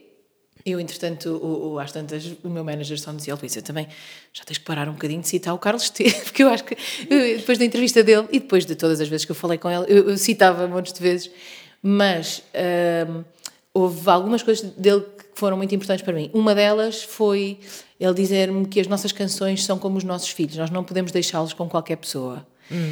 E isso foi muito valioso porque eh, tu também escreves para outras pessoas e sabes que às vezes nós escrevemos para alguém e essa pessoa toma bem conta do nosso filho e às vezes escrevemos e não toma bem naquilo que nós achamos que não é tomar bem conta, não é? Porque, pronto, lá está, isso é subjetivo. Sim, mas há que honrar, eh, nós às Sim. vezes damos uma. Há que honrar aquele. Sim, e, e- não. Quer Aquele- dizer, aquela música é confias que muito aquela importante, pessoa, exatamente. E tu confias que aquela pessoa nós é importante tem mais para ou é menos o teu gosto, percebes? E que depois não vai de repente tornar aquilo numa coisa que E já te aconteceu. Tu te envergonhas de ter escrito? Sim, já me aconteceu. E, e eu, porque eu sempre, sei lá, eu sempre achei que era divertido experimentar escrever coisas diferentes e dar a pessoas diferentes, mas depois, no, fu- no fundo, eu também quero gostar Também daquilo que aconteceu. fiz, não é? Pois. E ele disse-me isso e eu comecei a ser mais seletiva. Depois houve pessoas que me contactaram e disseram, "Hum, não dá, não, não tenho tempo, pá, não vou. E, e depois dele me dizer isso, é verdade. Ele, ele é tipo, eu acho que ele é um extremo de, de seletivo, que também eu não, não posso ser isso, nem, nem quero. Mas. Porquê que não podes ser isso? Não, não quero, não quero. Eu gosto de experimentar escrever para. eh, imagina, eu escrevi uma canção para o Trigacheiro porque ele de- eh, acabou da Voice e, e eu não, não, não vejo esses programas, mas mostraram uma voz dele e eu achei lindíssima. Então tudo bem, então eu quero escrever. Pronto, não, não é preciso ser uma pessoa famosa, tipo, logo muito famosa ou o que é que seja. Desde que eu confie que aquela voz vai entregar a mensagem, sabes? Ok. Eu, Qual é a Eu mensagem? acho que isso é que é preciso. A mensagem que eu escrevi, qualquer que seja, não é? Eu escrevo para aquela pessoa em específico. Quando, não estás, quando não ficas contente com uma canção que ofereceste, porquê que é? É porque a roupa que eles vestiram àquela pessoa não, não encaixa. A roupa que eles vestiram à minha canção não faz sentido com ela. É como de repente a mim vestirem-me uma coisa cheia de plumas. Ok, então é essa a coisa que acontece quando nós começámos esta conversa e eu perguntei-te, já que tu tens noção de que és controladora, o que é que acontece, o que é que pode acontecer se tu não controlares? Pode Então é acontecer isso. isto. A pessoa está mal vestida, na minha perspectiva. Lá está. É muito E- decepcionante, não é? É, porque de repente eh, aquela canção era muito querida e de repente já não é minha mesmo. Já, já não é minha. Mas não tens essa capacidade também de, de let go? Ago- Agora já não tenho, eu não quero ter, porque eu acho que não é preciso ter que passar por isso. Eu posso. Eu não vivo só de escrever canções para outras pessoas, eu vivo de escrever as minhas e de dar concertos. Por isso, se o meu ganha-pão fosse só escrever para outras pessoas, se calhar eu não podia ser tão seletiva. Mas como não é, eu posso ser e posso escrever para quem eu gosto mesmo. Por exemplo, às vezes acontece o contrário. Eu adoro a Sara te Correia. identificas? Sim, às vezes Sim, eu, eu eu adoro a Sara vale Correia, escrevi para ela e agora eu ouvi que ela estava a escrever um novo disco e mandei uma mensagem lá para a Universal. Desculpem lá, mas porquê que não me convidaram? Tipo, eu própria eu quero escrever Sara outra vez. Ou seja, eu faço isso de, de gostar tanto de uma pessoa que eu quero mesmo escrever para ela e, e, e se ela não. E, e enviar canções a pessoas que não me pediram. Eu faço isso, continuo a fazer isso, a pessoas que eu gosto e que eu quero cantei. Eu adorava que o Camané cantasse um tema meu. E, e por isso. Camané para mim é assim. E adorava que ele me pedisse, mas se calhar Eu não se sei o que é que tu achas, mas o Camané para mim é o número um. É, e ele nunca me se é- pediu. E eu é às vezes que é um- pensei, então se calhar tenho eu escrever e dizer, está aqui. Eu escrevi uma, uma canção para o Carlos do Carmo. E depois ele nunca, nunca a gravou. Mas, eh, mas eu ouvia o Carlos a cantar aquilo. Eu não vou dar aquilo a ninguém, porque não faz sentido com mais ninguém, sem ser ele. Sim, sim, sim, sim, sim. Mas pronto, mas, eh, mas tenho essa coisa, aprendi isso com o Carlos T. Um, epá, aprendi tantas coisas, mas, mas houve assim, eu, eu acho que para mim, de todas, a mais inspiradora, eh, porque também estava muito nervosa para fazer essa entrevista, foi a do Fausto. Eu acho que nunca. Sim. Estava muito nervosa, também saí de lá com uma dor de cabeça enorme, mas é que eu sempre estou nervosa com uma coisa e depois acaba, fico com uma dor de cabeça enorme. Uh, mas foi muito inspirador conhecê-lo e foi muito inspirador uh, uh, também conhecer todo o trabalho dele, porque eu não conhecia o trabalho todo dele e fui conhecer antes de o entrevistar. Foste, percebo, sim. E caí naquele caldeirão de música dele Isso. e foi uma viagem maravilhosa. E isso é incrível, ficamos a ganhar imenso quando vamos ver. Eu acho que às vezes isso é muito mais importante até do que outra coisa qualquer. Sim, ou o Sérgio, por exemplo, eu, eu ir ouvir tudo o que o Oh, Sérgio já tinha descubro, feito. ainda hoje eu descubro hum, coisas do Sérgio. Ai, que não tinha- Sérgio Godinho, no dia eu disse o. Chico, do Chico Buarque, que há um senhor que manda uma mensagem assim, o Chico, mas ele andou consigo na escola. O E eu pensei, que estupidez do o Brasil, Sérgio. toda a gente diz o Chico. Chico, sim, Toda a mas- gente diz o Chico. As pessoas tipo, ligam a coisas mesmo estúpidas. mas sim, o Sérgio, O o Sérgio. Sérgio, podes dizer o Sérgio, então o Sérgio ele, ele é tão virado para, para as gerações mais Sim, novas que ele ele é tão querido, que ele é, tipo, é não- super eh, é super ligado a nós, não Sim, é? sim, sim. Pelo menos às vezes liga E soube-se reinventar. Ele é de, um- de uma geração em que algumas pessoas não souberam fazer o que ele soube fazer, que foi, foi se reinventando através das novas gerações também. Exatamente, e Não é? E mistura-se inserindo as novas. E não tendo aquela coisa do ai que horror, que é isto que se está a fazer agora. Essa Sim, coisa não, essa, história- essa conversa que acontece muito, não é? Essa conversa nós nunca podemos ter, Luísa, quando agora crescermos e ficarmos antigas. É, mas eu se crescer e ficar antiga, quero continuar a fazer coisas Mas com novas digo é- gerações. Mas é? o que eu digo é, eu ainda descubro hoje eh, canções do Sérgio que eu já tinha ouvido e que eu redescubro, porque também, como vi muitos concertos dele, participei em alguns ainda por cima, mas ouvir novamente as canções e tu veres aquela, como é que ele fez aquela letra. Há uma letra sobre a guerra que agora me veio à cabeça, que era a guerra colonial na Uhum. E depois os jogos dele de palavras e, Ele é- e ele é daquela um coisa do não sei o que mestre. com A, não sei o que com E, com I. E depois ele acho que é engraçado que as pessoas vogais. até podem confundir, podem dizer o que quiserem, e depois a pessoa tem uma postura política e depois é visto desta maneira ou visto daquela maneira e tudo, não sei o quê. E os cantores dessa fase ficaram sempre conotados Muito com essas coisas. conotados com que isso. é chato, verdade. porque às ou tantas eras eles... isso ou então eras. E, e conotado Sim, pelo, e pelo eles oposto pass- também era o péssimo. Exato, e eles passaram essa fase, já, já Sim. hoje em dia já não, e, mas continuam E já não, nós já não, já não temos essa questão da, da canção de intervenção, acho eu, já passou. Mas o que, o que é para nós interessante é aprender exatamente com, com ele, a maneira como ele diz, não é? Aprender com estes mestres é aprender para nós. Eu acho que é importante é aprender como é que a pessoa consegue transformar aquilo que sentiu, que pensou numa canção. Que eu aprendi imenso com o Jorge Palma e com o Sérgio. Sim, sim, sim. Pá, são, são Essa dois gira, compositores que eu acho mesmo. Há imensos que eu acho fenomenais, mas estes dois para mim são. Sim, sim. E outra coisa muito boa foi também ficar mais próxima dessas pessoas, porque alguns eu, eu não conhecia pessoalmente e depois senti que criámos, eh, não digo uma Alguma- amizade, porque hoje em dia a amizade é uma bondes, coisa. alguns laços, Sim, é? hoje em dia, eh, ainda não estava a falar sobre isso, olha, com a Marisa Liz, por acaso, ela estava a dizer: as pessoas hoje em dia têm mania que são todas amigas umas das outras, como na internet é tipo friend, não sei o quê, tipo agora de repente somos todos amigos. Pá, e a amizade é uma coisa também para ser respeitada enquanto palavra, Sim, tipo, sim, sim, ser amigo de alguém é, uma, é um É uma coisa especial. é Exato, é, eu não sou amiga do Sérgio Godinho, mas, mas criei uma ligação com ele maior do que tinha antes, porque eu só o tinha visto em alguns sítios, e fiquei a gostar muito de, de, de o conhecer melhor. Pronto, e isso também, Eu também sinto- foi bom. Em relação ao Sérgio, eu sinto que ele é muito meu amigo, que é uma coisa muito querida dele. Mas tu tens uma relação que ele- diferente com ele. Não, mas eu acho que isso é muito generoso, Sim. entende? Ele ter essa generosidade, como assim nós temos, até isso temos de aprender. Ou, ou o Vitorino, quando eu conheci o Vitorino, dele me dizer, que eu tinha acabado de fazer uma primeira entrevista, e ele me dizer assim: Ó Márcia, tu tens de aprender uma coisa. Quando fores fazer uma entrevista, tu tens de saber o que é que queres dizer. E, e tu tens Sim, essa generosidade. Desse, desse- desses pares, que não são teus pares, são muito mais velhos, tens um respeito enorme. Eu tenho essa. essa, essa E dele também de querer em si passar Sim, conhecimento, sim, não é? E tu tens essa, essa, essa hum, relação de reverência que eu acho que faz todo o sentido e faz falta.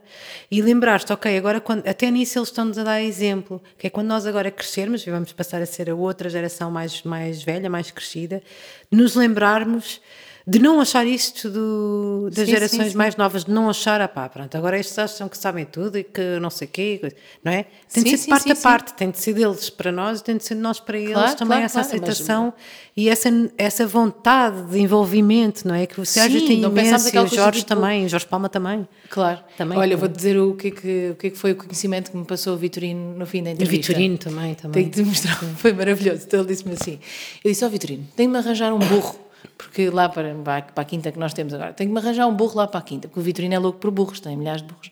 Tenho-me de arranjar um burro. E ele, ai, ó Luísa, mas tem que ter cuidado, porque os burros, eh, eles precisam de companhia. E eu disse: Então, mas eu tenho, eu tenho montes de cães e essas coisas. E ele assim: Está bem. E eu disse: Mas estou a pensar arranjar um porco também, eu gostava de ter um porco para andar lá e não sei o quê. E ele: Ai, Luísa, os porcos têm que ter cuidado. E eu: E então, Vitorino, mas porquê? E ele assim: Pois a gente afeiçoa-se a eles e depois já não pode comê-los.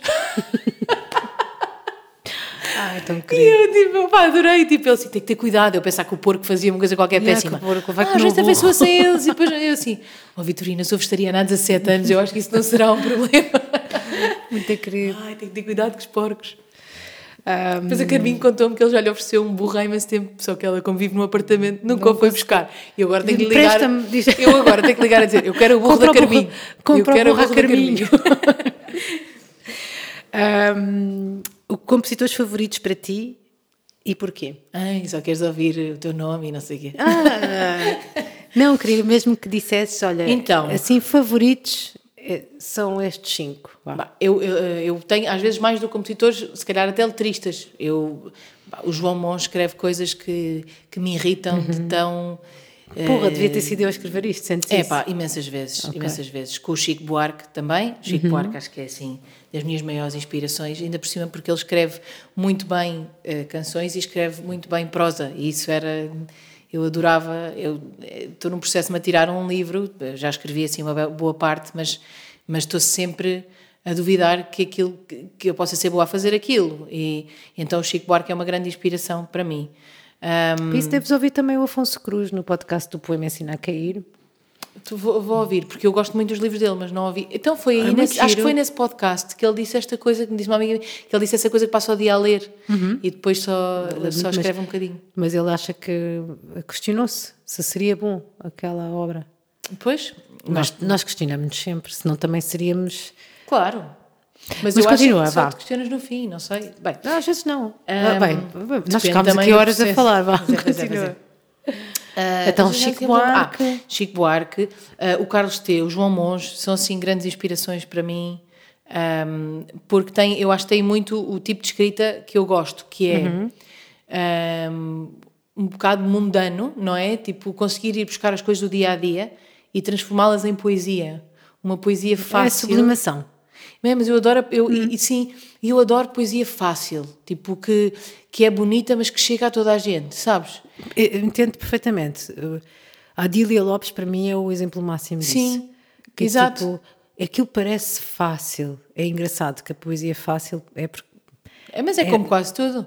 Quando as pessoas dizem, por exemplo, quase tudo o que parece fácil é o mais difícil. Tipo, a maquilhagem. Vais perguntar a uma maquilhadora. Fazer aquilo. Ah, é Eu para acho que para o, o que não livro do maquilhada. Afonso Cruz, também do Paz Traz Paz, também sinto só o título já é super eufónico. Paz Traz Paz, parece que estás a dar um estalo numa pessoa. sim. Olha, Paz Traz Paz, Paz Traz Paz. E, e também é esse aparente fácil que, que depois tu percebes que o Alberto Queiro seria ele simples na cabeça dele. Pois, pois, mas é isso, é isso que eu, eu quero. Eu quero que as minhas letras sejam isso. Eu quero que as minhas letras cheguem Pois, às eu pessoas percebo, rápido, sim, sim, que cheguem sim. logo ao coração. E depois, às vezes que haja. a Sónia Balacó também fala nisso. Acho que é muito importante essa democratização da poesia, que não haja um, um- um intelectualismo um, associado sempre o a intelectualismo, isso, é? por isso é que eu gosto muito dessa Ou um página requisito do de- o poema ensina a cair, porque acho que faz precisamente esse É, trabalho de ouvi democratizar, democratizar a poesia. Só o facto dela pôr, Raquel Marinho, alguns poemas. Tu nunca ouviste falar daquele autor e vais investigar, assim, ah, é este tipo de poesia que eu gosto. Já ganhaste, Sim, sim, sim. já ganhaste poesia. O autor já ganhou porque é ouvido, quer dizer, é lido. E- Sim, sim, sim. Pronto, a tua, a dizer a tua poesia também é assim. Eu também sinto que é, que é acessível. Que Uhum. apesar de. eh, ou seja, escreves muito bem, mas não é tipo, ai, não estou a perceber nada que ela está a dizer com isto. Porque às tantas uma pessoa sente que tem que. Eh, ter um certo nível de filosofia, de, Sim, de eu- conceptual para Não, eu conseguir- respeito esse tipo de poesia, mas eu, para mim, o que eu gosto mais é de quando eu penso, ai, como é que eu não pensei nesta palavra depois desta que dá isto? Que, que, Uhum. Vais que adorar, então, o interessante Paz. Ah, Vais que adorar. isso. Mas pronto, mas então são esses, eu acho que assim de. de João Monge, Chico Buarque, Sim, depois hum, Carlos T. Carlos T. E, e depois, na- eu gosto muito, obviamente, do teu trabalho eu conheço todo, mas isso também não vale Mas a pena estás a falar só aqui de a passar. portuguesa, de- assim, ouvires em casa. Eu quase só ouço hoje em dia Se ouves música isso, é em estás sempre a trabalhar, então. Não, eu, eu eh, primeiro não ouço muita música.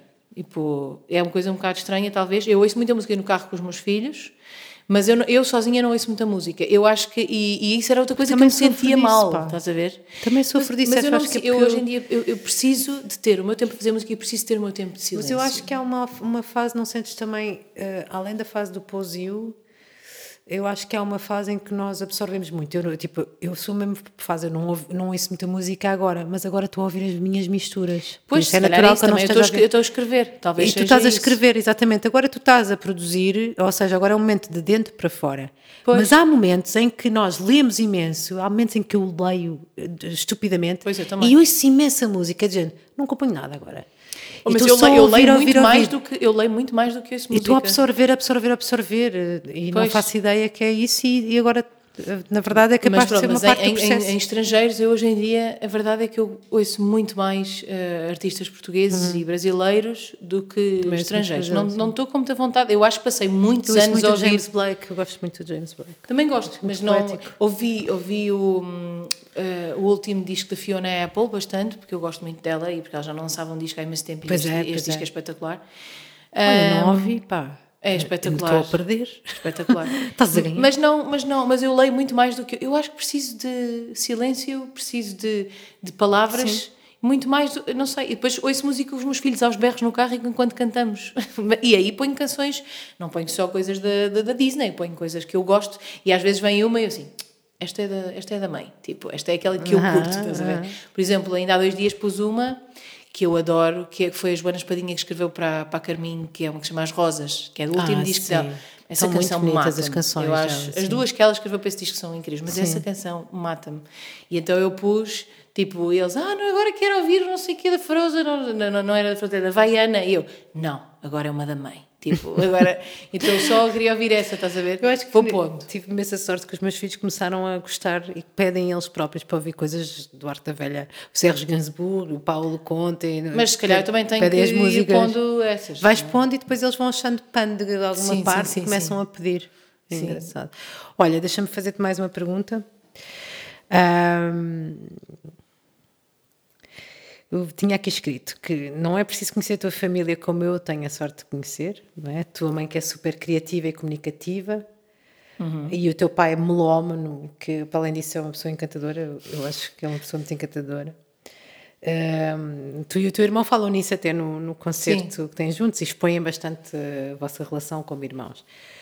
Um, e eu queria te perguntar, com tanta música que tu conheceste, porque tiveste acesso através dos teus pais, uh, tu achas que a tua postura em relação à música pronto, já, já disseste se há música má ou se não há música má, mas de certeza que há uma música que é música de merda para ti. Sim. E, e, isso está relacionado com certeza com aquilo que foste aprendendo, não é? Que foste investigando da música. É, mas a, a música que para mim é música de merda é música que me cria uma sensação um bocadinho de náusea. Eu okay, não consigo... era isso que eu queria perceber. O é, que é que é para ti essa música? Eu não sei explicar, mas há qualquer, qualquer coisa que me canse muito o ouvido. Ok. E eu fico cansada. Tipo, Uh, ou que não seja no sítio adequado, porque às vezes, por exemplo, imagina, música eletrónica. Pá, eu se vou sair à noite posso estar a ouvir música eletrónica, estou com os meus amigos e posso estar a dançar e tudo bem. Agora, sou incapaz de ouvir música eletrónica no carro. Pá, não, não, não começa-me a cansar e a enjoar. Há coisas que me que me, me enjoam, não sei explicar. Não, porque às vezes enjoa mesmo, tipo, é a mesma coisa uma física. sensação de náusea, sim. Ou, por exemplo, reggaeton Pá, se eu fui dançar com os amigos, lá está, no viste, verão, não sei onde, não sentes que se ouvires três, três canções até vai, mas à quarta, à quinta já estás a ficar... Pronto, não consigo, tipo, ouvir... Há esse tipo de música que eu não consigo ouvir muito, ou, aquele, ou aquela música americana que elas estão aos gritos a toda a hora, tipo, cansa-me, dá-me náuseas, não consigo. ok. Agora, se é bom Era mal, isso que eu queria saber. Não, imagina, eu acho, por Porque exemplo, a Beyoncé, eu acho a Beyoncé incrível. Há, há, é incrível. Eu adoro mas, imensas mas músicas da Beyoncé. Não, não é esse tipo de coisa. Não te acontece não gostares de uma música e sabê-la de cor? Eu sei, eu tenho essa, essa isso é tipo uma não coisa que eu tenho. Essa, isso é uma, uma é, é uma coisa que eu acho que é uh, uma qualidade ou uma característica, mas ao mesmo tempo é um defeito. Eu decoro canções em dois segundos. Tipo, é uma coisa alucinante. Pronto, também tens isso. Tenho eu tenho isso. Cena. Eu lembro uma vez, nós fomos fazer uma viagem a Marrocos. Sim, sim letras de coisas que não. Eu também. Fomos fazer uma viagem a Marrocos. Eu ouço uma vez e decoro. Também são, muitas delas são feitas para, para isso, não é? Mas eu lembro uma vez que fomos fazer uma viagem a Marrocos e estávamos a ouvir música no carro da rádio lá de Marrocos e veio uma coisa, pronto, lá, marroquina, em árabe. No dia seguinte, deu a mesma música e eu tinha decorado o refrão. Fuck. E meu pai, não, não, não, isto não é normal, não sei o quê. O meu pai está sempre a gozar com Sim, isso. Sim, não é normal. Decoraste logo com uma ou duas Mas eu não audições. tenho muito boa memória para, para, várias coisas, mas memória para letras de música. Eu acho que é isso é que nós temos, tá, se calhar, completamente canalizado. É, e não te mostrar uma música supostamente má, porque estávamos a falar sobre isto de música má e música. Então, o que é que é música má? Eu, olha, para mim não há música má, eu não sei o que é que é música má, não sei Sim, o que é, é um bocado prepotente nós sermos a pessoa que julga o que é, que é música má. É, é o que é que é música má para mim, o que é que eu não gosto de ouvir. Sim, sim. É só isso. Uh, mas além disso, há, outra, há outro conceito que era nesta, nesta conversa que é o guilty pleasure. O que é que é para ti? Isso também é estúpido. Essa é uma coisa que eu não. Essa, eu quer dizer, então, se eu gosto de ouvir. Porquê que é guilty? É que tenho... Miguel Araújo é que, é que me disse isso uma vez. Se é, se é pleasure, não é, não é guilty. E eu, Sim, exato. É verdade, se, se te dá também. prazer ouvir aquela música, acabou a conversa.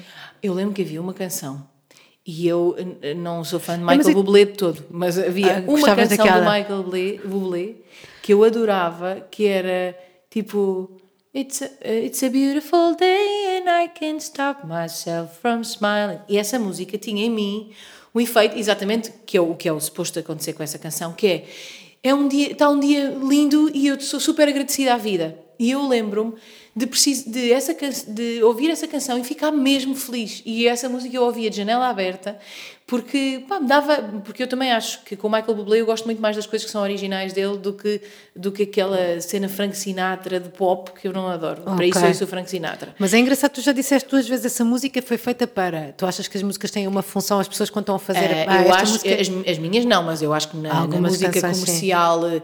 deste nível de pessoas, pá, das pessoas deste nível okay. americanas que coisa. Ele, por acaso, é canadiano, acho eu. Mas, mas, mas este nível de, de, de massas, okay. eu acho que sim. Eu lembro-me sempre de. Há uma que é Sarah, Sarah Bareilles, ou como é que ela se chama, que ela escreveu uma canção das mais conhecidas dela que se chama Love Song. E então ela chama-se. Não, mas chama-se. O refrão é I'm not gonna write you a love song because you say so, because não sei o quê. Então foi uma canção que ela escreveu quando chegou à discográfica e à editora e eles disseram falta aqui uma canção de amor neste disco. E então ela escreveu essa. Engraçado. Yeah, I'm not gonna yeah. write you a love song. Então era isso, tipo, eles, nós precisamos de uma canção de amor, estás a ver? Tipo, é uma fase. Pois esse tipo de, de. Tem uma função, estás a ver? Yeah, esse tipo de pressupostos que é. Mas que bom que não é tu sentiste bem com uma canção. Tipo, Sim, sim, estás sim. a abrir a janela Sim, e a porque é que há de ser guilty, um não é? Isso não faz sentido. E, e, sim, porque é que eu me tenho que sentir mal para ouvir Michael Bublé? Isso vai dizer que eu não tenho bom gosto? Tipo, que estupidez. Sim, até não- porque a pessoa, porque a pessoa que compõe eh, determinadas coisas até pode ouvir outras que não têm nada a ver e isso não diz nada sobre a música que compõe, não é? Claro, Tu podes claro. ouvir eh, thrash metal e, e não tem nada a ver, não é? Sim, o, que, o sim, que tu, sim, sim, sim. o que tu ouves é o que tu ouves, não é? Mas eu acho que todas as coisas nos influenciam, mesmo aquelas que nós não Ah, gostamos. exato. E e estavas a perguntar há bocado o que é que eu ando. Eu, eu ando maluca com a cena de Barcelona musical. Ai, sim. Esquece, tipo, eh, para mim as melhores eh, compositoras novas agora estão ali. Eu se tivesse 20 e tal anos ia para lá viver. Silvia Pérez Cruz. Sim, não, porque tu há bocado sabes o que é que andas a ouvir e eu só ouço Sim, estas, sim, sim. estas miúdas que é uma, eu não sei como é que ela se chama, chama tipo lá no Instagram é La Fumero, que é incrível, Ok.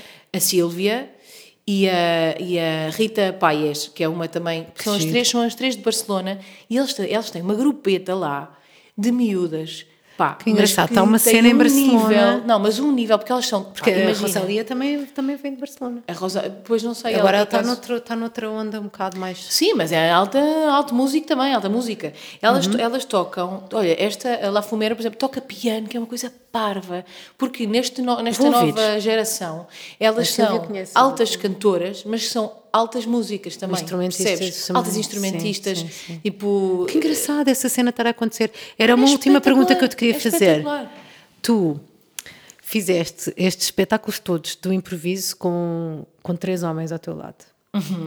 é e eu lembro-me quando tu ganhaste o Festival da Eurovisão e o Festival da Canção. Primeiro ganhaste o Festival da Canção aqui, onde eu Uhum. estava também, e eu lembro de nós ficarmos super felizes de ganhar uma mulher. Pois e é, o teu pai. eu para Kiev, não é? E ele Olha foste para lá, Kiev, imagina. exatamente. Pois é verdade, já foste muito feliz em Kiev Kiev. Já semanas. fomos, pois foi. Ah, e eu lembro-me de nós comentarmos isto e do teu pai dizer, eh, o teu pai te dizer, tu contaste-me que o teu pai disse, eh, que te disse, não, não, Uhum. Sim, o ele não pai é disse à- sabe as coisas todas. ele não, ele não disse à minha frente. Sim, sim, sim. Mas eu lembro que tu me contaste isto. Se o meu pai é que diz que eh, quando o mundo estiver bem já não temos de reparar nestas coisas, não é? E é De- verdade, eu também é eu verdade, concordo, não é? concordo. É verdade. Só que infelizmente, imagina, ainda para Como é que te podcast... posicionas agora?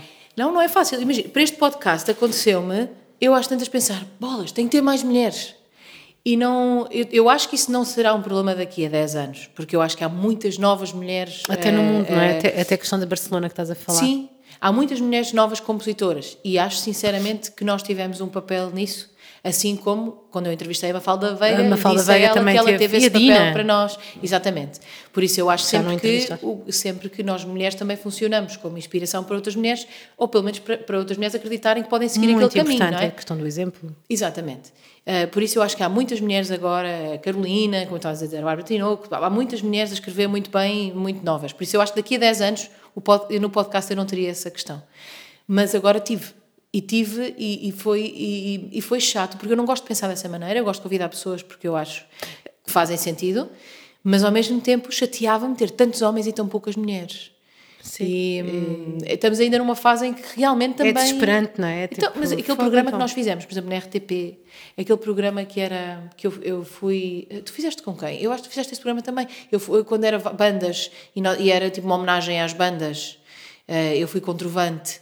Eu fui com o Sérgio. Foste com o Sérgio, Foi o exato. Sérgio Godinho. Um, esse programa, Alta por exemplo, Fidelidade, com o Vasco Palmeirim, Esse não programa foi? não tinha homenagem a uma mulher. Porque a Porquê? Dina, a Dina morreu também. Porque a Dina morreu e porque a Mafalda não tinha o número de anos de carreira que, eles, que era suposto ter para aquele programa. Ou seja, eles não é culpa deles, a verdade não havia, Sim, percebes? As mulheres eram intérpretes, não eram E compositoras. há outra Teresa, pá, mas ela praticamente nem existe ah, online.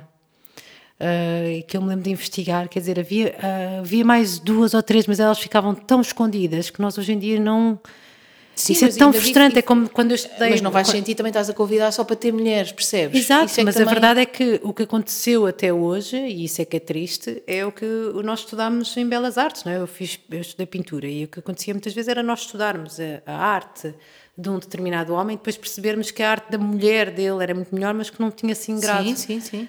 Isso aconteceu durante anos a fio, quer dizer, nós começámos a, a apanhar o início da mudança, nós é que apanhámos Sim, o sim, início sim. da mudança disso. Não, e se tu pensares numa coisa que, que eu depois comecei a pensar isso é há um trabalho, tempo, o que eu te queria perguntar é se continua a ser um trabalho Sim, para ti, se é uma e- missão, e há é uma uma coisa, coisa- que a ti te... Claro, porque há uma coisa, era isso que eu digo, que é super interessante, que é perceber que se não havia muitas mulheres compositoras. O problema é que eu acho que há, só que elas não gravaram.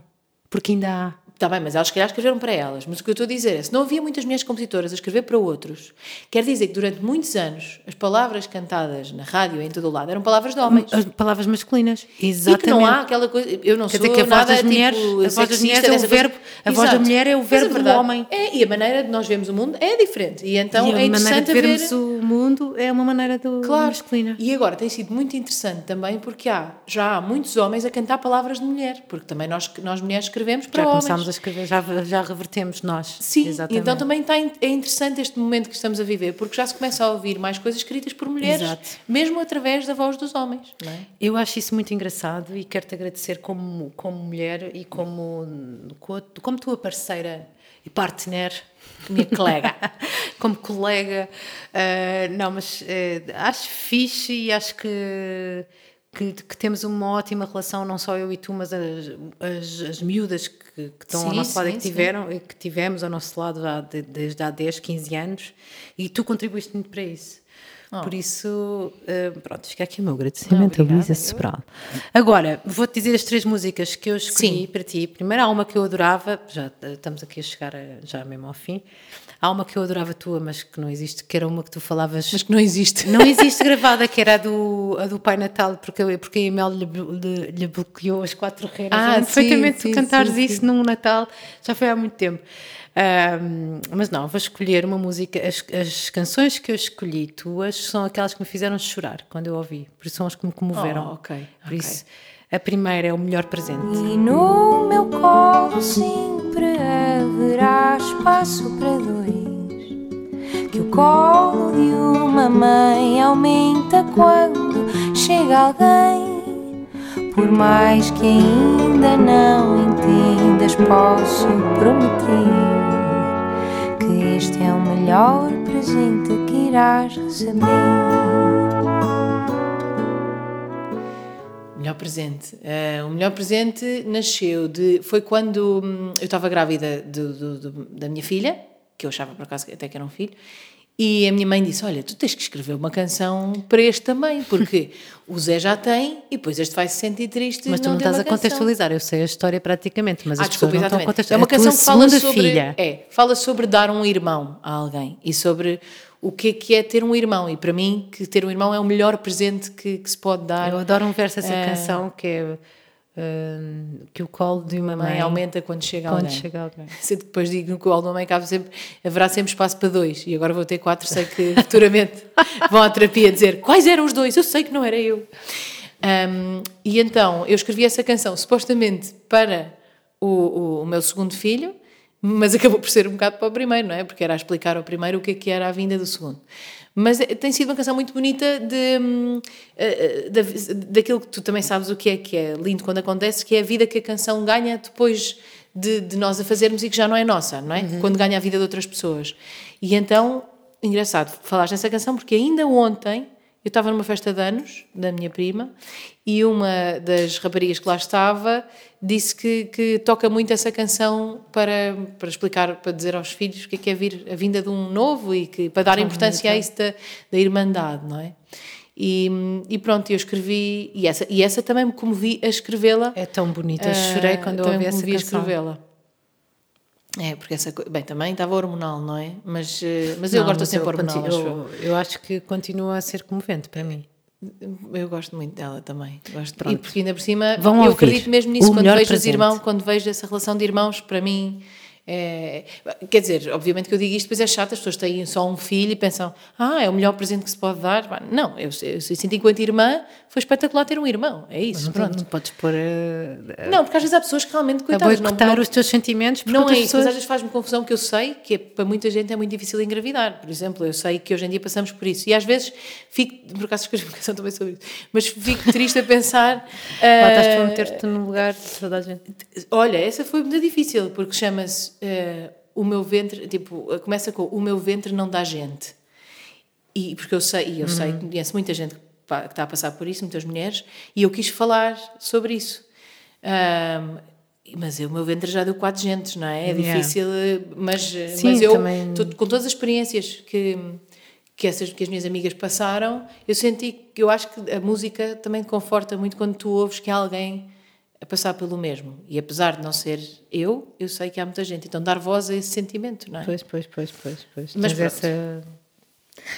Bom, Esse foi uma tentativa. então o melhor presente, eh, vão ouvir, a segunda canção que eu escolhi é Maria do Mar. E por viver numa ilha, no meio azul plantada, Maria, além do nome, tinha o mar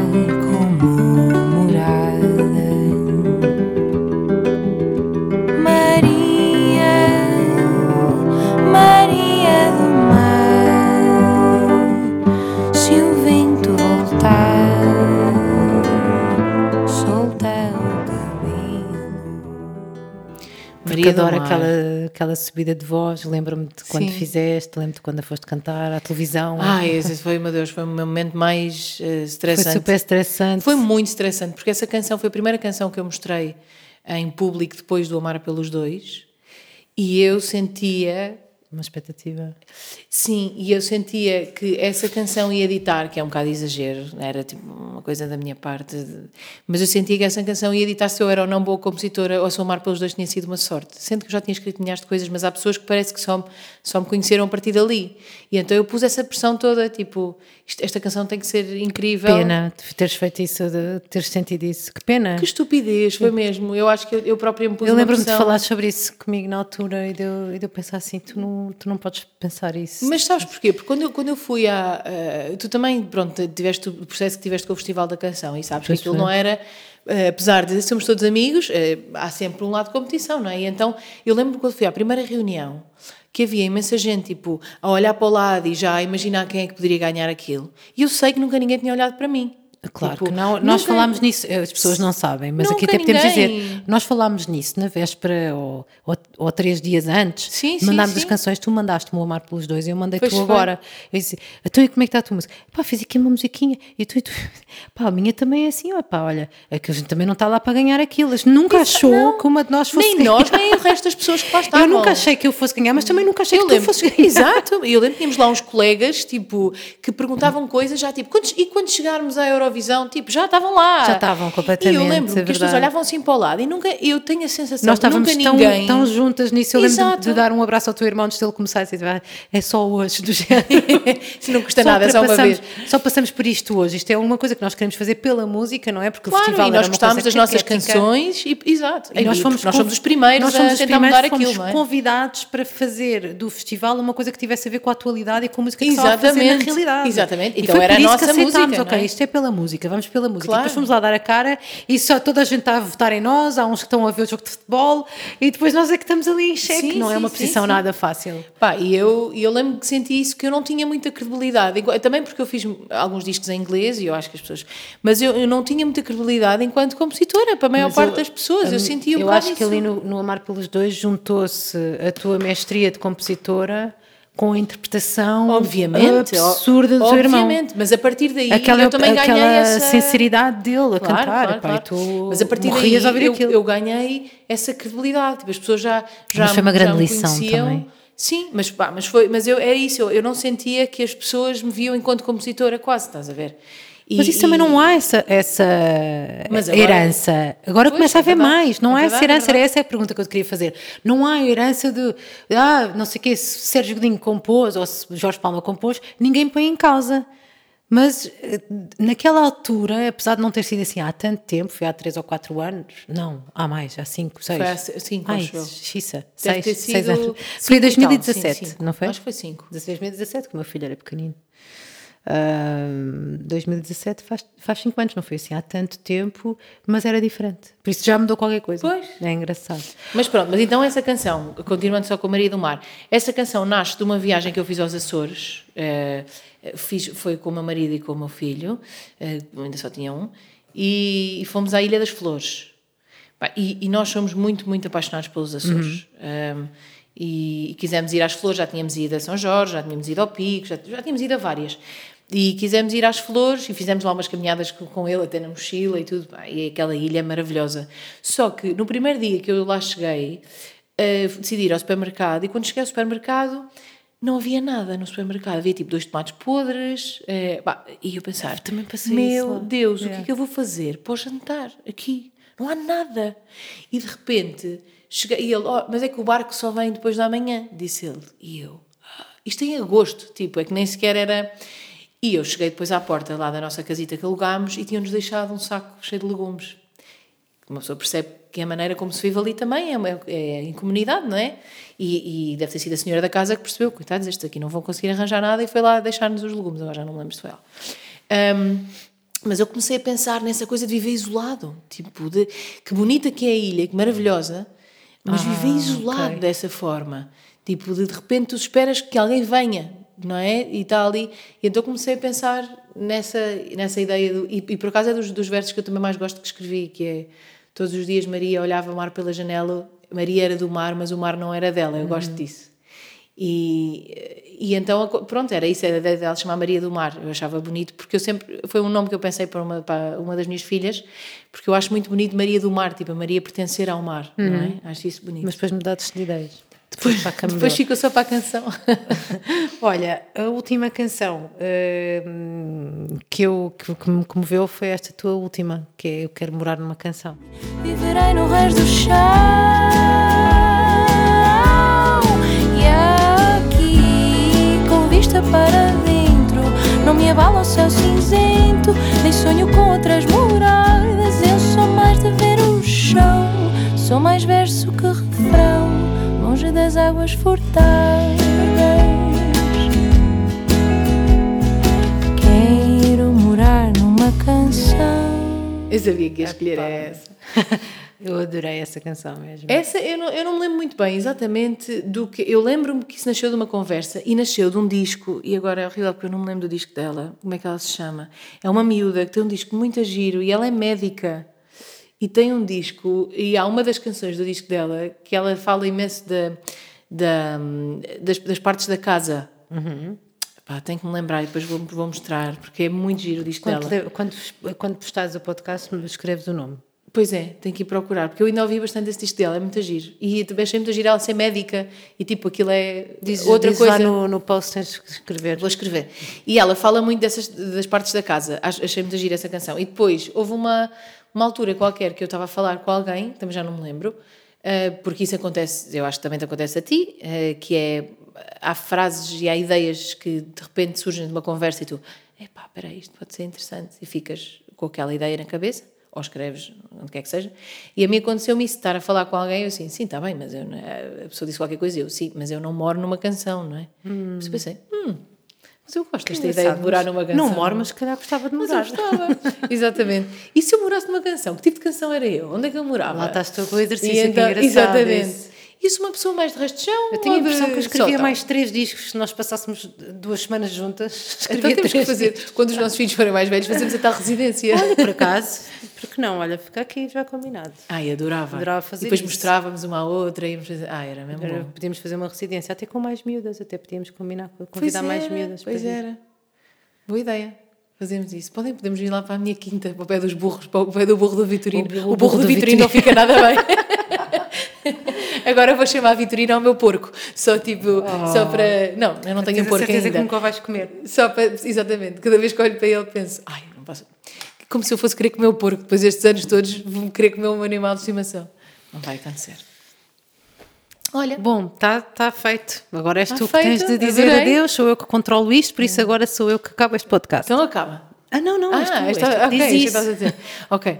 Ah, então, é assim, nem, nem sei bem como é que me ia despedir, porque isto é uma, é uma despedida ah, maior do que, do que só deste podcast. Eu acho, eh, não sei eh, quando é que vou voltar, mas, mas pronto, queria agradecer a toda a gente que, que tem ouvido eh, estas conversas, dizer que foi uma aprendizagem enorme para mim e que hum, fiquei muito feliz com todas as mensagens que recebi de pessoas a dizer que, que ouviam e que gostavam.